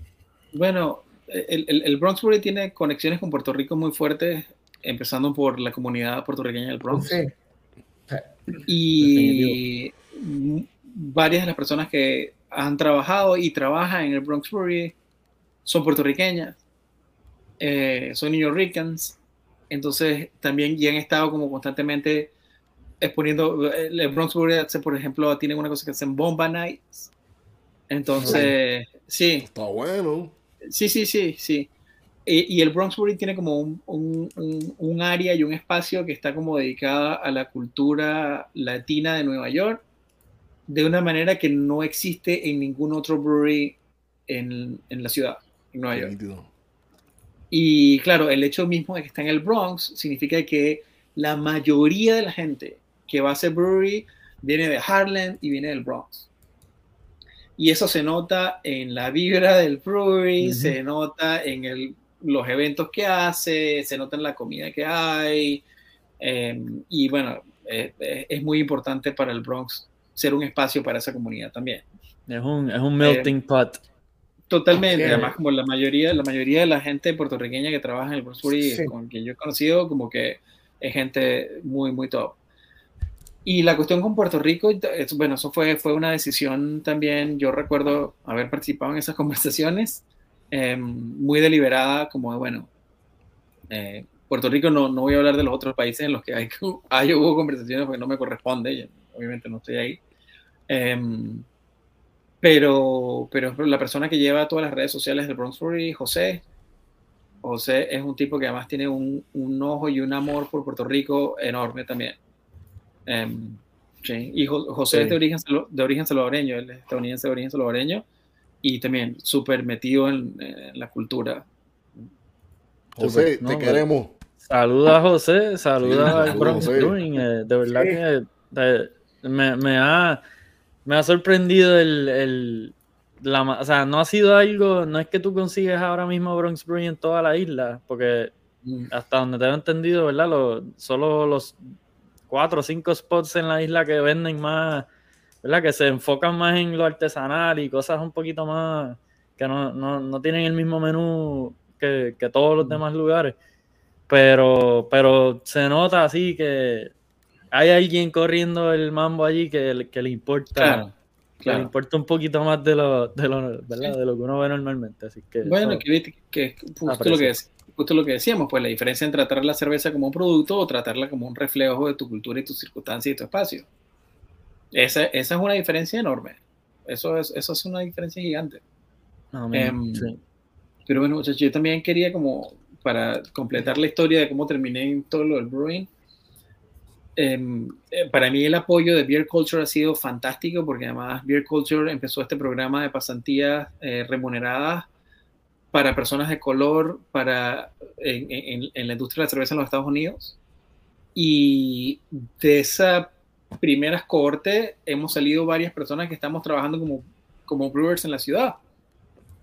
en, en, en cervecerías que, que, bueno, están haciendo buen producto. Em, y de ahí, bueno, yo tuve la enorme suerte la fortuna de em, conocer bien a la gente del New York Brewers Guild. Y ahí como que, bueno, Anne Riley, que además es como una, la, la, la directora de, del New York Brewers Guild, una tipa increíblemente trabajadora, haciendo un montón de cosas súper interesantes. Eh, la head brewer de Other Half, Brice Galindo, que además es una tipa que está haciendo unas cervezas increíbles y encima de eso está utilizando su plataforma para hablar de temas sobre los espacios de las mujeres en, la, industria de la cerveza, eh, resaltando el trabajo que hacen mujeres que están en la industria en distintos niveles de la industria, eh, abriendo, amplificando las conversaciones sobre los temas difíciles sobre, bueno, el sexismo y, y, lo que puede ser acoso sexual dentro del lugar de trabajo, particularmente en la industria de la cerveza, haciendo todo eso al mismo tiempo que estás haciendo una cerveza que es increíble.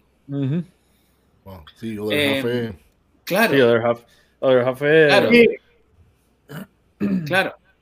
Y, y, bueno, la industria de la cerveza, la comunidad de la cerveza en Nueva York es una comunidad súper rica en términos de la diversidad de personas que tiene y de la cantidad de cosas que está haciendo. Donde encuentran las personas más técnicas del mundo y sin parangón. Y estamos hablando de que estamos hablando de gente como desde Garrett Oliver.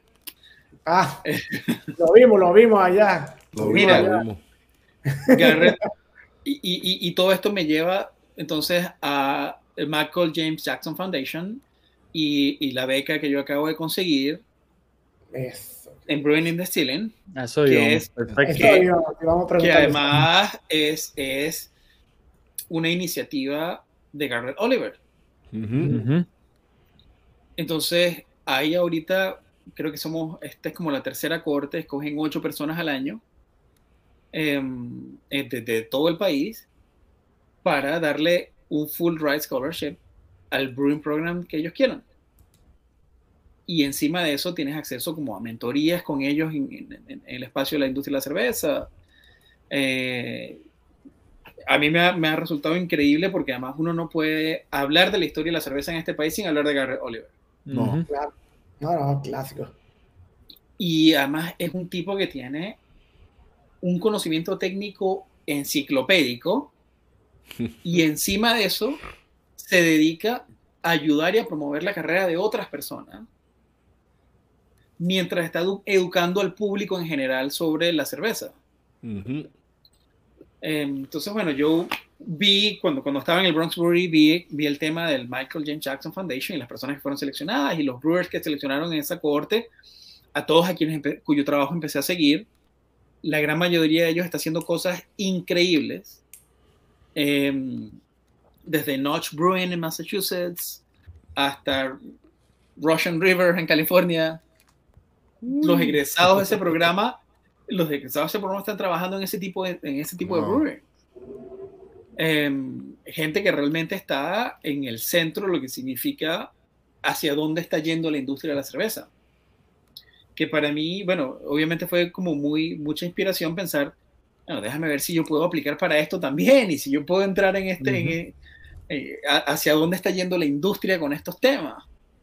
Y, y, tener la educación técnica que me permita tomar decisiones sobre, bueno, así es como yo voy a hacer que esta cerveza narre una historia.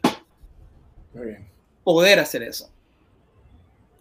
Eh, entonces, bueno, apliqué al Michael James Jackson Foundation y fue como súper aterrador porque uno, uno, sabe que primero está lidiando con gente como Garrett Oliver y, y Britt Galindo y toda esta gente que está haciendo cosas increíbles en la cerveza y que sabe un montón y tú estás escribiéndole básicamente pues para pedirle dinero.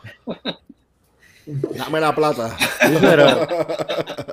Pero, es, una historia, ¿verdad? Como la tuya, tiene mucho significado también. Y, lo bueno de ese tipo de programa y ese tipo de, de scholarship es que el 99% de la gente que recibe esa beca, te apuesto lo que sea, que les importa y tienen ese amor por el arte mucho más que, quizás alguien que pues llegue a este mundo por, casualidad o por...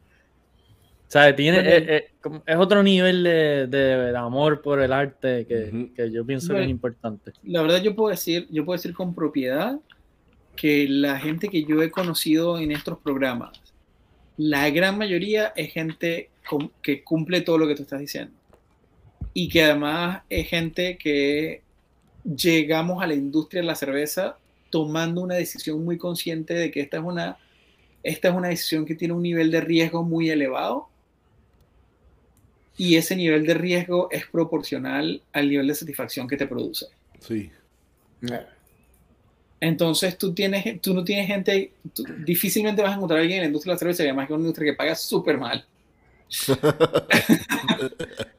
sí, yo a veces veo la vaina y digo como, tomé la decisión correcta. cada, vez, Metí la cada- pata. Te tiene que gustar, te tiene que gustar. cada vez que me llega la quincena. Em, Y, y después viviendo en Nueva York. Ah. Exacto, exacto, exacto. Y, y claro, eh, pero es, es una cosa que yo le escuchaba a Oliver también en una entrevista, que él cuando, él, cuando él tomó la decisión de dejar su trabajo corporativo y dedicarse a la cerveza, em, que él decía, bueno, esta es la posibilidad entre tener tranquilidad y seguridad financiera o personal pero cierta insatisfacción personal Que viene con esa decisión o estar satisfecho personalmente y eso me va a permitir lidiar con todo lo demás. Ujú. Y yo creo que, bueno, yo creo que eso es cierto para mucha gente en esta industria. Sí. Oye, lo mismo pasó con Maytag. Maytag compró una cervecería que estaba literalmente en ruina allá en, en San Francisco y él cogió el dinero de lo que era lo que le tocaba a él y él dijo, yo le voy a meter con todo, ¿sabes? Y estamos hablando de un pionero de los pioneros que cuando la cerveza El señor Fritz Maytag. Chris Maytag, ¿sabes? Nadie, nadie, nadie da un centavo por, por, por apostar en el mundo de la cerveza, sí, es verdad. Bueno, pero además, gracias a esa decisión, empieza el boom del homebrewing en los Estados Unidos y la cerveza y, y de, las- y de las cervecerías. La revolución. Ujú. O sea, suceden dos cosas. Sucede la presidencia del presidente Carter, Sí. que desregulariza el, te- el tema. Car- probablemente, Carter, Carter, te queremos. Sí. probablemente el mejor presidente que tenía este país. Pero eso no, pero eso no es una Solamente basado alta. en su decisión del homebrew. Yo- le he escrito a él. 100%. Yo le he escrito a él, pero no, no, me, no me ha contestado para atrás. Pero ahora mismo Ah, te, te escribo otra vez. Bueno, pero me hubiese, me hubiese avisado. Yo, yo, yo te paso su WhatsApp. Yo tengo, te, te paso el WhatsApp y nos ponemos de acuerdo. A veces nos tomamos unas birras y hablamos. Dale, lo hacemos, lo hacemos. Eh, Eso, sería. Ahí bebiendo con él y llorando. De, de la emoción. Te pasó, Em, te pasó con este hombre. Ya, pero bueno, después de la presidencia de Carter, entonces la gente puede empezar a hacer su, propio, su propia cerveza en este país sin el temor de la Ujú. repercusión que le va a caer toda la fuerza del Estado. Bueno, todavía es muy difícil en algunos estados, obviamente, ¿no? O sea, tú puedes hacer homebrew hay- todo lo que tú quieras y distilling todo lo que tú quieras, pero hay sitios donde es más fácil que otros. Sí. New Jersey, por ejemplo, en Nueva York, toda la desregularización de la industria de la cerveza ha permitido que este estado poco a poco se empiece a convertir en un referente en la cerveza también, cosa que ya habían hecho California y Colorado, por ejemplo. Eh, todo, todo el, el noroeste pacífico, que es, bueno, Washington State, eh, Oregon, ellos ya tenían regulaciones bastante más laxas en ese sentido cuando Nueva York y Colorado, claro. cuando Nueva York empieza a, re- a cambiar toda esa legislación, empieza nuevamente a sembrarse lúpulos en el norte del estado, empiezan nuevamente los granjeros a sembrar el tipo de granos que se necesitan para hacer el malteado. Eh, y hoy en día tú puedes hacer cerveza exclusivamente con ingredientes cultivados en el estado de Nueva York. Qué bien. Y no solo eso, sino que además está creciendo enormemente la producción tanto de lúpulo como de malteado. Y ahora hay procesos de malteado en el estado también. Hay una cervecería que si no la conocen se la recomiendo con los ojos cerrados. Se llama Strong Road. Sí, yo fui a Strong Rope. Bueno, el, el- la, sede, la sede en Red Hook, que tiene la vista además a toda la bahía de Nueva York, que es como es una de las mejores vistas que tiene cualquier cervecería en esta ciudad. Em, ellos hacen cerveza con ingredientes solo del estado de Nueva York, que además traen en velero desde la región de los lagos hasta la ciudad de Nueva York y los desembarcan en el muelle en Brooklyn a mano. Porque además no solo quieren hacer una cerveza de muchísima calidad con ingredientes únicos y exclusivamente del estado de Nueva York, sino que además quieren hacer la cerveza con el menor impacto ambiental posible en una ciudad como Mm. esta. Wow. Así que Y- eh, es, un- es una tarea complicada. Claro, y yo, yo, conversaba, yo conversaba con Jason, el, el dueño de, de la cervecería, y le decía, es que de verdad, Jason, lo que ustedes están haciendo es una cosa que yo creo que en algunos años va a ser recordado como esas historias, así como el mismo hecho como de Fred Maytag comprando Anchor Steam, eh, o de la utilización de ciertos, la decisión de, de, de, de ciertos, utilizar ciertos lúpulos en California para empezar a hacer, bueno, Sierra Nevada, Sí. Lagunitas, etcétera, etcétera. Porque yo, yo creo que tiene ese nivel de potencial. Eh, en, en cuanto a en que la industria de la cerveza y sobre todo la cerveza artesanal pareciera estarse moviendo hacia de nuevo la hiperlocalización, porque la cerveza siempre fue algo súper regional, súper local. Incluso en algunas partes de Europa era una cuestión de incluso no solo de ciudad a ciudad, sino de vecindario a vecindario. Amén. La cerveza solía ser un asunto fresco, local, como el pan que todavía en muchos países de Europa la gente compra el pan del día. Es como en Inglaterra, que es en cada, en cada, había una cervecería, en cada Claro. Yo- Siempre, siempre hablamos de este tema, que son panaderías. Son- Panadería, exacto, ¿verdad? Eh, eh, es, esa es- esa es la mejor, la mejor manera de, de ver esta industria. Ojalá fuese así el planeta entero con la cervecería. Claro. Porque claro. es que te permite tener un balance entre todo, es lo mejor, es lo mejor posible. Y al Y que es- le guste viajar y buscar, es mejor Correcto. todavía, porque entonces te, te mueve un par de millas en cualquier dirección y tienes un Otro un- universo. Otro, otro arco iris de cosas y sabores, y, y dependiendo pues del agua, la levadura que tienen. Todo el mundo tiene su, su toquecito Claro. personal. Bueno, y esa es la cosa que desafortunadamente quienes hemos crecido tomando cerveza, hemos crecido tomando cerveza el equivalente a un pan industrial de supermercado que viene en una bolsa plástica que hicieron en una fábrica en Wisconsin. Sí, sí. Y de repente tú vas a cierto pueblito y te dan un pan que acaban de hacer allí, que la misma familia lo ha estado haciendo desde hace yo no sé cuántas generaciones, y, y tú escuchas el pan y, y está como crujientico y calentico Sí, por sí. dentro y, tal, y, es- y te sabe, los dos son pan, Ujú. Mm, Qué rico. y pero eso es una una cosa- excelente manera de vender el producto, porque Claro. alguien que no sabe absolutamente nada de la cerveza y, y piensa, pues, whatever, me tomo la Coors Light o me tomo lo que sea y ya.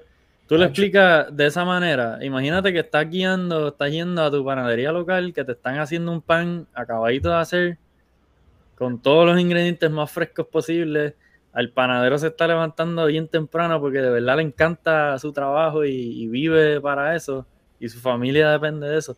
Y vas a terminar con un producto que, que no tiene comparación con, cualquier otra cosa que hagan en, en masa. Bueno, la, la cerveza es pan líquido, Pan líquido. es literalmente. O sea, las primeras, las primeras cervezas, como ustedes saben, muchachos, fueron porque la gente dejó la masa del pan con un poco más de líquido del necesario y, bueno, se fermentó porque hay levadura y, y hay grano. y hay después de beberla. Y después así como, bueno, así, ser- así sería el hambre que se lo comieron y se lo tomaron igual. Pero resultó que estaba bien, pues. Después empezaron a bailar, como yo digo.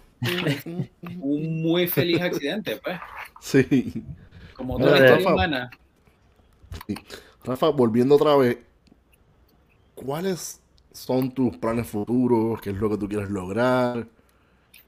¿Cuáles son tus Sí. metas? Vamos a ponerlo así. ¿Qué tú quieres hacer? De aquí- no, la pregunta. De aquí a. La pregunta de, la- de todas las entrevistas. De aquí a cinco años, ¿cómo te visualizas? No, no.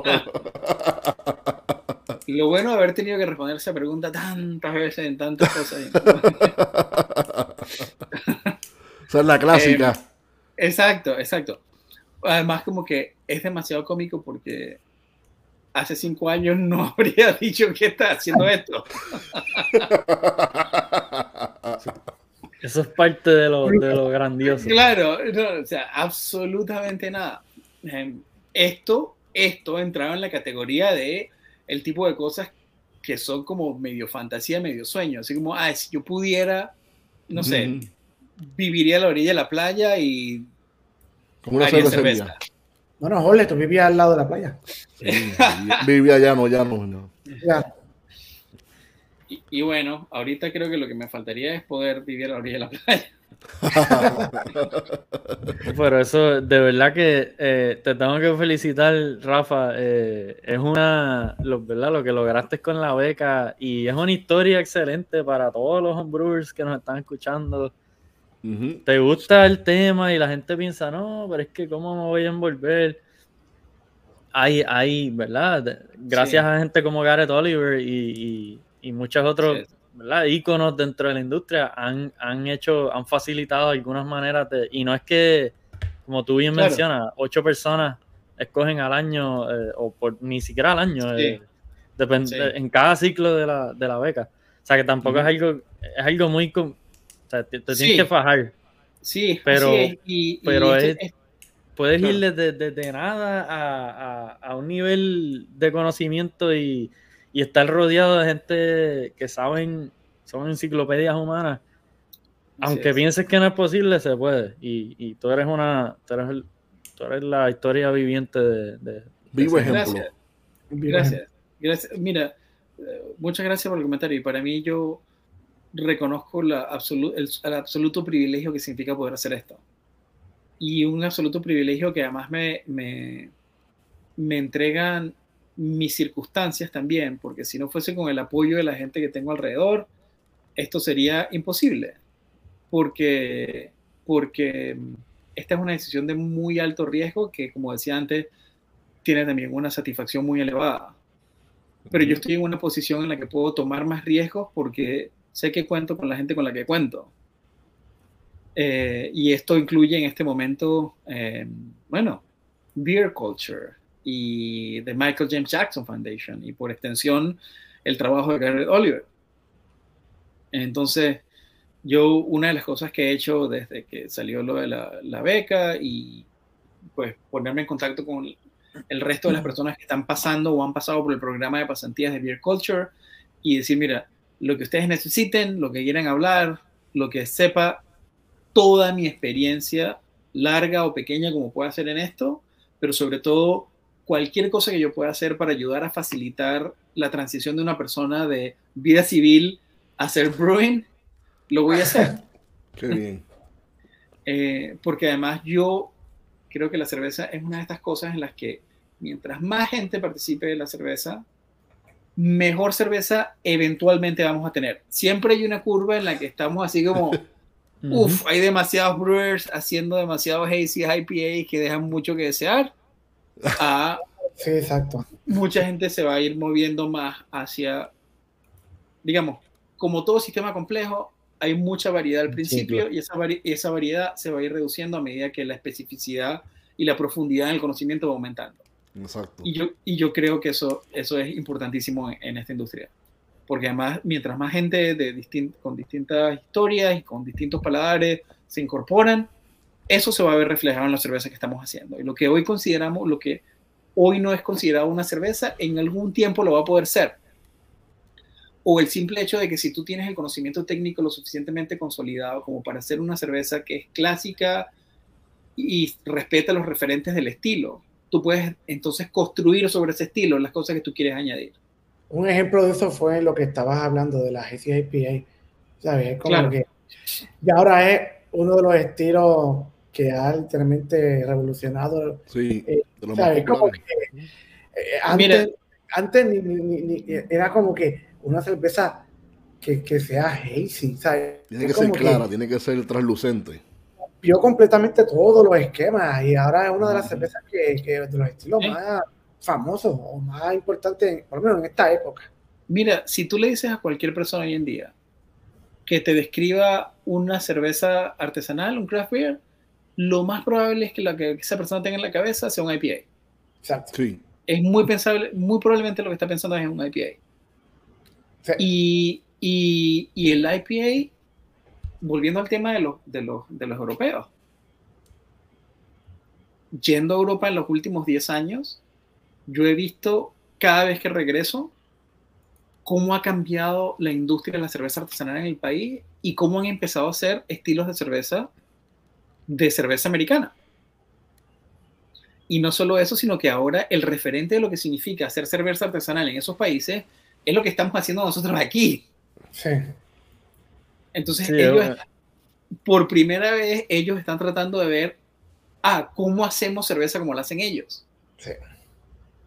Y aquí Estás estamos, al, con- estamos al mismo tiempo empezando a decir, no, y Yo la cerveza la podemos hacer así, con vamos estos sabores, con estas paletas. Es Sí. un intercambio de, de ideas Claro. y de...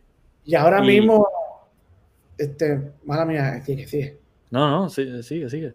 Pues va- va- lo que está pasando en Estados Unidos es totalmente lo contrario ahora. Como que mucha gente dice, ok, vamos a volver a lo que es este, la- la- los orígenes, vamos a hacer estos tipos de cerveza que sean que se hacen en, en- en Clásica. Alemania, clásicas.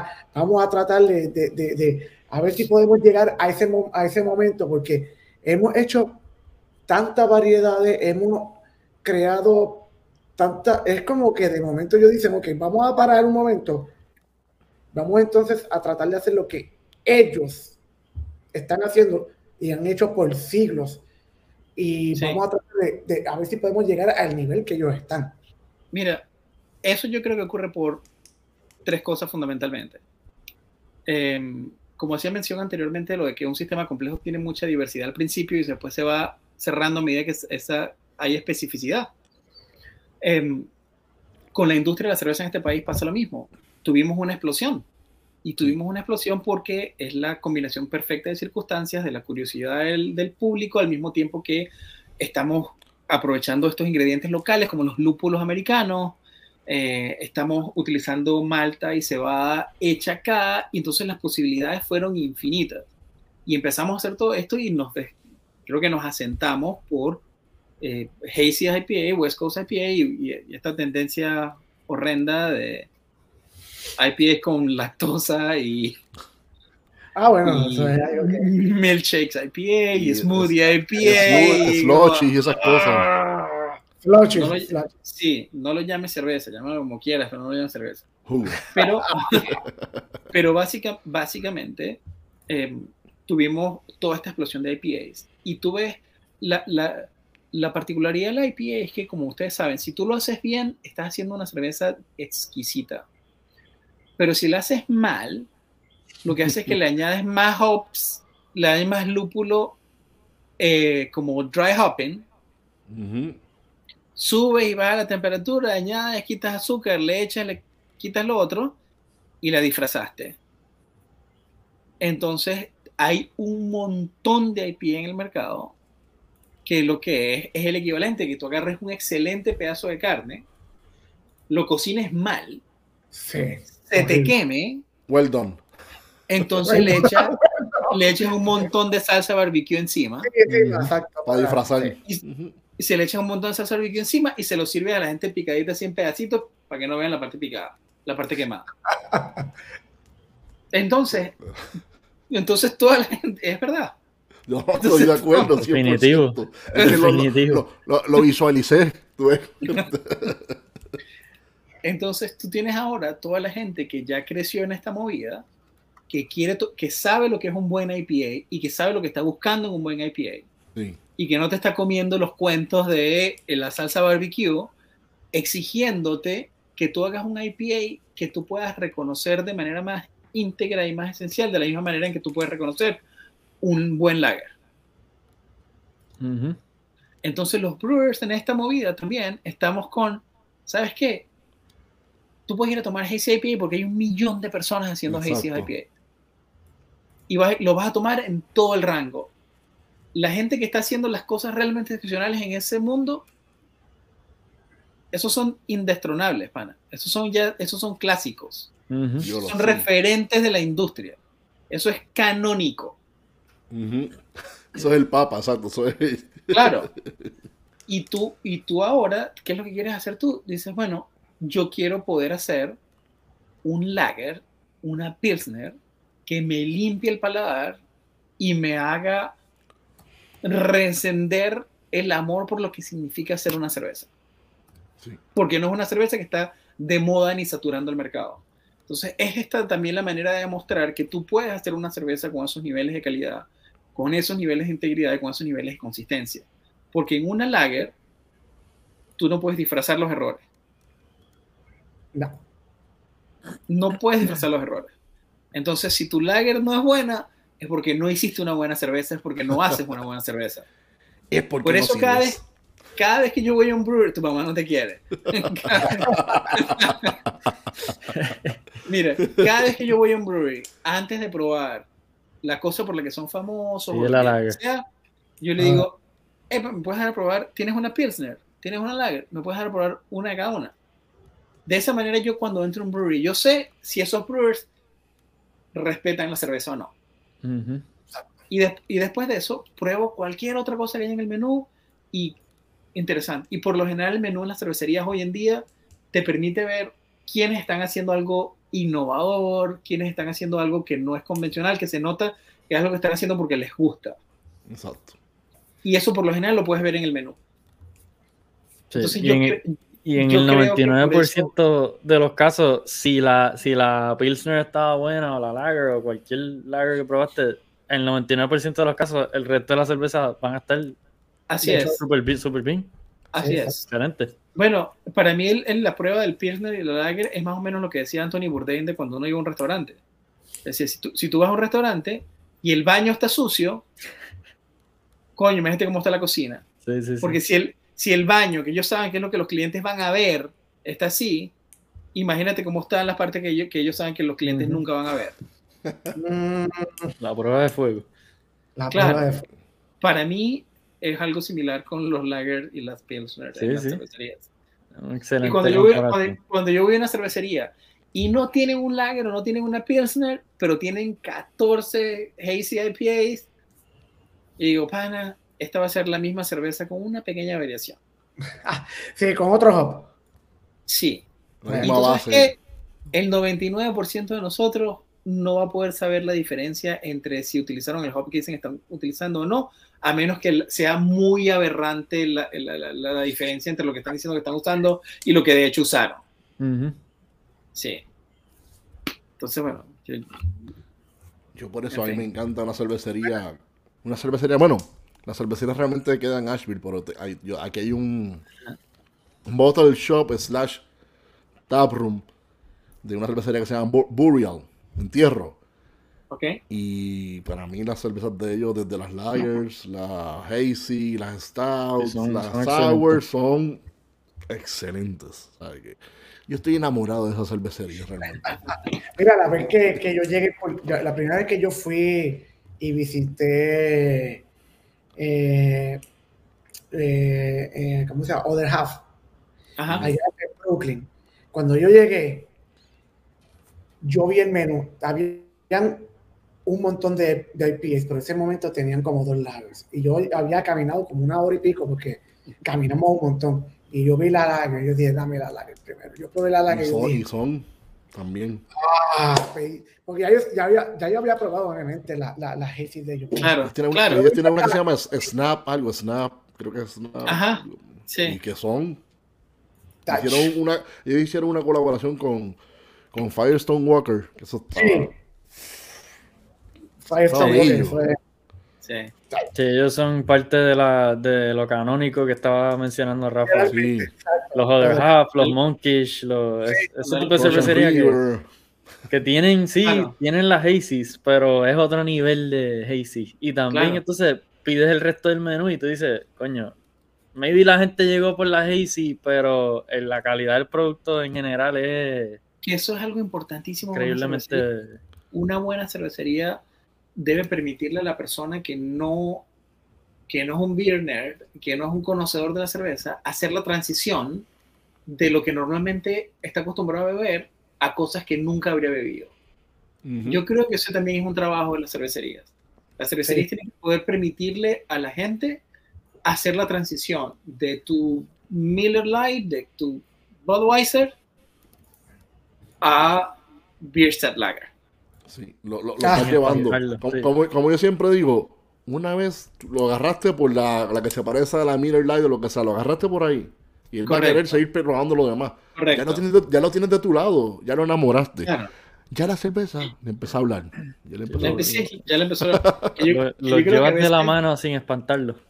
Exacto. Yo creo que a veces, a veces el error de mucha gente en la era, ya no lo veo con tanta frecuencia, de la gente en la comunidad de la cerveza artesanal, que es que cuando querían introducir a alguien a esta comunidad, buscaban la cerveza más rara y difícil de conseguir y más compleja que hubiese. Entonces, como tú estás trayendo a alguien que no, no ha sido iniciado en el mundo de la cerveza, y de repente le dices, "Ah, este doble Imperial Porter añejado, Sí, sí, sí. 12 años en barrica de roble americano y que le echaron cerezas cada 7 meses, y de repente la persona dice, ¿qué, qué es esto? O sea, Va, de- va a coger, va a coger miedo. literalmente es algo que su, li- literalmente es algo que sus papilas gustativas no están listas para procesar. No, no importa, no importa cuán condescendiente suene este comentario, pero es algo que uno no, todavía no está entrenado para Sí. apreciar. Definitivo. Rafa, por eso es que eh, en la industria de la cerveza artesanal trata de crear este eh, la Blonde Ale, que la Blonde Ale literalmente es un tipo de cerveza que es Ujú. para la es para, eh, eh, Para eh, la masa. sí es, es, Sí, pero es lo lleva. introductoria, es es Es una un puente. Es un puente. Así para es. que la gente diga, ok, este tiene un poquito más de sabor de lo que las otras que yo Ujú. siempre Así es. he, he probado, tú sabes. Poco a poco. Así es. Así es. Sí, ese- es, una, esa es una excelente observación.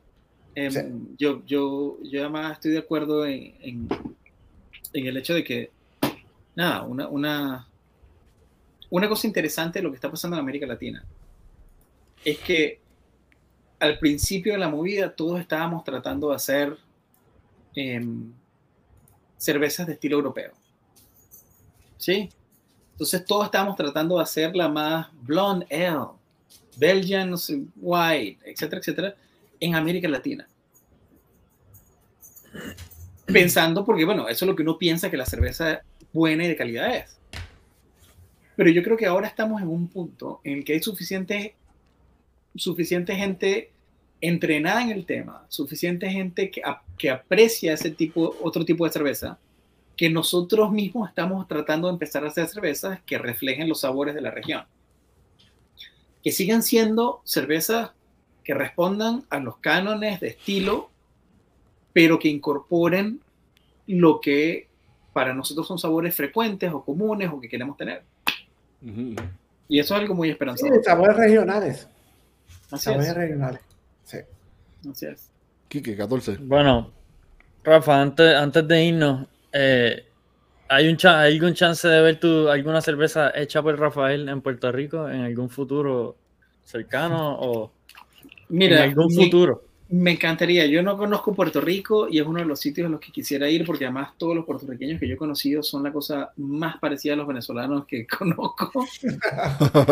Es impresionante en lo bueno y en lo malo. En y lo digo yo también lo tengo. Iba a decir eso en lo bueno y en lo malo. Sí, bueno. Porque entonces Puerto Rico es uno de esos sitios en los que yo sé que si yo voy, no solo me voy a sentir en casa, sino que me voy a sentir realmente en casa. Em, entonces, em, a mí una de las cosas que me gustaría hacer, como para responder un poco lo de la pregunta que no terminamos de responder de dónde me veo en el futuro, em, me- yo me veo haciendo mi propia cerveza en mi propio lugar. Eh, Rafa, ¿en dónde? ¿En Y sabes, Rafa? sabes que mi sueño, por supuesto, es hacerla a orillas del Mar Caribe. En a Isla mí de me Margarita. En A mí, Margarita. me, a mí me encantaría que eso fuese en Venezuela, es lo que a mí más me gustaría. Yo no sé si esa es una aspiración realista. Eh, ustedes conocen bien la situación de Venezuela y bueno, Si no te damos, yo- te, da- te damos un espacio ahí en Puerto Rico, tranquilo. No y, y sí, yo, yo no descarto esa posibilidad. Eh, yo, yo lo que creo es que va a ser la costa del Caribe. Eh, Bien. mira, en, en Isla de Margarita estuviera chévere allí. ¿Qué tú crees? Es- sería fantástico. A mí me encanta Margarita. Mi mamá vive en Margarita y Ah, qué gran, bien. par- gran parte de la historia de mi familia extendida tiene mucho que ver con Margarita. Yo, yo me acuerdo la primera vez que yo fui, bueno, yo estaba, tal vez yo tenía, tal vez 12 años. No me coja. Al menos que visité a Venezuela y fuimos también a Isla de Margarita. Esa fue, la primera, esa fue la primera vez que yo vi un gistro en la playa. Eso, me marcó para siempre. Donde hoy, donde hoy las nalgas de Samuel dicen, eh, ya sabemos, ya sabemos por qué Jorge se acuerda, tiene la memoria tan de Isla de Margarita. Esto fue un, crucero, fue un crucero, ¿no? No, no, no. Bueno, una vez fui un crucero, pero antes fuimos una, una cuando Jorge tenía 12 años no existían los cruceros. Bueno, bien, pero vapor. El Titanic, el Titanic. Vacilando.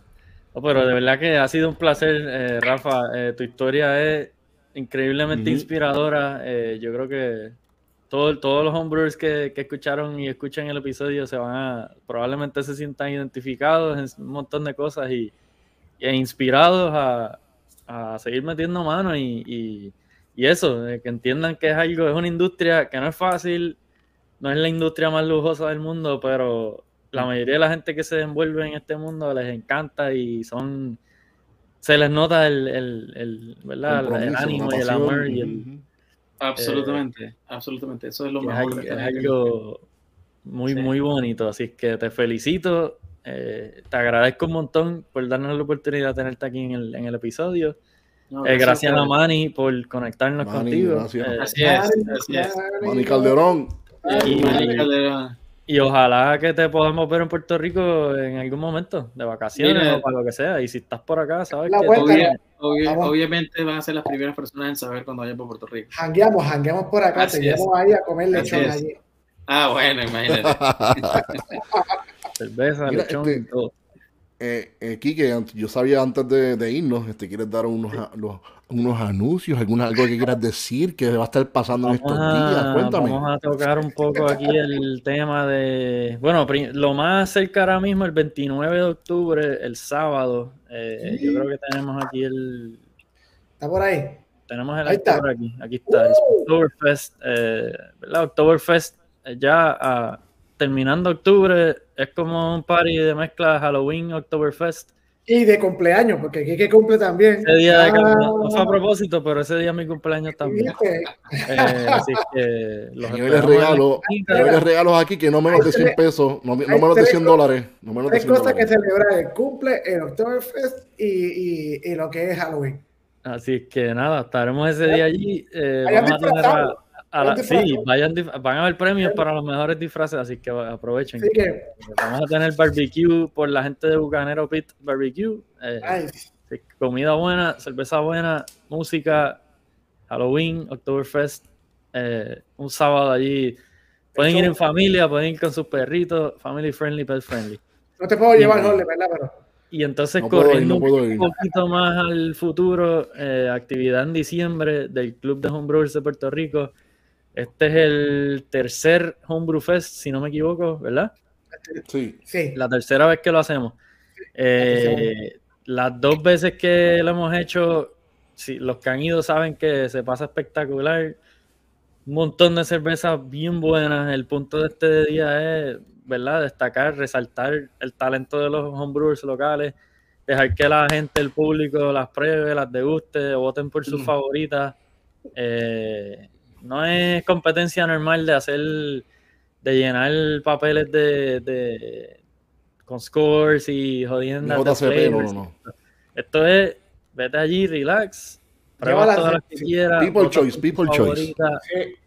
Y la pasamos bien. Y, y, que quieran hacer beer, se anotan entonces en, en, porque tenemos una lista, no pueden ir todos. Ojalá quisiéramos que todos cupieran en, en el lugar, pero tiene que haber un, por lo menos un cierto... cierto... Sí, los, que quieran, eh, pónganse en contacto con el Club de Homebrewers, tienen una página especial para hacer tu, ¿verdad? Para entrar, para registrarte a ti, a tu cerveza. Eh, es una actividad súper cool. Aunque no sepas absolutamente nada del homebrewing, vete, es la mejor oportunidad de, hablar con mucha gente que le gusta, aprender y siempre se pasa bien. Y también música, comida. Se pasa súper bien. Se mira, se pasa bien, se goza, la gente goza allí de lo lindo, disfrutan, vayan, vayan. Mira, como saben, yo no voy a poder ir, pero pásenla bien por mí. Ah, bueno, ese, ese día Yo voy a estar. que va a conseguir un pasaje para Puerto Rico. No, pero ese día, esos 3 de diciembre. Sí, no, está lejos. Ah, de diciembre. Lamentablemente voy a estar en Europa, no, lamentablemente voy a estar en, en Ro- lamentablemente voy a estar en Roma, lo siento, voy a estar en Roma, lo siento. Está bien, está bien. No, no, voy a estar en está Roma allí, Eso es una buena bebiendo- excusa. Está- bebiendo vino, excusado. bebiendo este tipo pills allí. Tipo. Ya tú sabes, Está- tipo pills. excusado, esa, esa vale, esa vale. bien. tipo pills, papá, tipo pills. Pero así que vayan, hagan sus cervezas desde ahora, tengan las listas, llévenlas, la va a pasar de show. Separen las fechas, los esperamos allí. Sí. Rafa, antes, de, antes de irnos, este, si nos puedes compartir tus redes sociales, quieres mandarle saludos Dale. a quien tú quieras, Dale. a lo que tú quieras, haz lo que tú quieras, es tu tiempo, dale. Bueno, muchas gracias, muchas gracias por la oportunidad. Eh, bueno, a todas las personas que se conectaron, que lo vieron, de verdad, gracias por ser parte de esta conversación. A- aprecio mucho el hecho de, bueno, que vi bastante de mi familia conectada. Am, lo cual creo que es particularmente significativo, dado lo difícil que suele ser hacer ciertas cosas en Venezuela, ¿no? El- la electricidad, la conexión de internet, como es, es complicado. Em, y bueno, unas gracias enormes a ustedes por el espacio, Manny, como ya dijimos, que, que de verdad está haciendo un trabajo increíble. Y la, el MJ Jackson Foundation, para mí es una gente que está literalmente cambiando la industria de la cerveza. Eh, el New York Brewers Guild, eh, por supuesto, Beer Culture, que es el inicio de, de- de- todo esto para mí y la mayor cantidad de, de apoyo. Entonces, bueno, eh, para mí es particularmente, estoy particularmente agradecido de, las oportunidades que esto me ha traído y, y como hacía mención antes, el apoyo que he tenido de las personas más cercanas a mí ha sido, ha sido increíble y fundamental para esto. Y mis, red- mira, mis redes sociales, yo no soy un usuario muy activo, em, pero es dc.ifoto con ph, Ah. eh, eh, solo, solo dc, no sé dc. Ah, los que mal, los que dieron mal. Está bien. Pero, eh, em, y yo creo que estoy haciendo un poquito más de, de esfuerzo por, por Ahora. por poner contenido, ese, ese mismo en Instagram, por poner contenido relacionado con la cerveza y, y estaré compartiendo muchas más cosas por ahí también a medida que, que lo vaya haciendo. Sobre todo creo que voy a empezar como a documentar un poco más el hecho de el trabajo que voy a empezar a hacer gracias a la fundación MJ Jackson Foundation. Muy bien. bien, qué bien. Súper. Este, Quique, dinos tus redes sociales, papá. Enrique Fernández, eh, Henry Fdes en Instagram eh, y la esquinita Jardín Cervecero. Estamos allí. Todas las necesidades cervecísticas que tengan, tratamos de cubrirlas. Tenemos, ¿verdad? Siempre tratamos de mantener una variedad buena, tener la cerveza fresca. Lo mejor que se consigue en Puerto Rico, usualmente lo tenemos allí. Así es que lo- los invitamos. Bien relax. Nos gusta a todos la cerveza. Vayan allí, hablen con gente que le gusta lo mismo y- y la pasan bien. Disfrutan. Arturo, dímelo, bebé. ¿Cuáles son tus redes? Bueno, eh, mis redes en Facebook estoy como Arturo Ferrer. Estoy también en Instagram como Minimalix. Y les quiero decir a todo el mundo, Un anuncio, un anuncio, un anuncio. Ya que en, ot- ya que en otros lados no te pautan. Dale, dale, el anuncio, dilo, dilo, dilo. en, no- en noviembre vuelvo, bueno, vuelve y va a llegar entonces la Tropical London de nuevo, la segunda tirada de la Tropical London bajo el sello de L Foundry. Eh, una marca que yo hice, hecha en, en, en, en Prison Park, allá afuera en, en, en, en Florida, ahí mismo, ¿verdad? Ahí está, mira para allá, mi hermano. ah, bien. Muy bien. Pues entonces eh, viene la segunda tirada. eh, espero que, que, que, que, que todo el mundo que me apoyó la primera vez me apoyen. Vamos, como quiera, Kike, cuando llegue, vamos a hacer un, un, un, un Un bebé evento, allá, un evento. Así, justo y necesario. clásico, clásico. Así que todo el mundo que me lo estaba pidiendo, en noviembre viene, antes de, espero que llegue antes de, de, de Thanksgiving y obviamente va a venir antes de, de lo que es Navidad. Eso, es- mira, a saltarse. ¿eh? Así que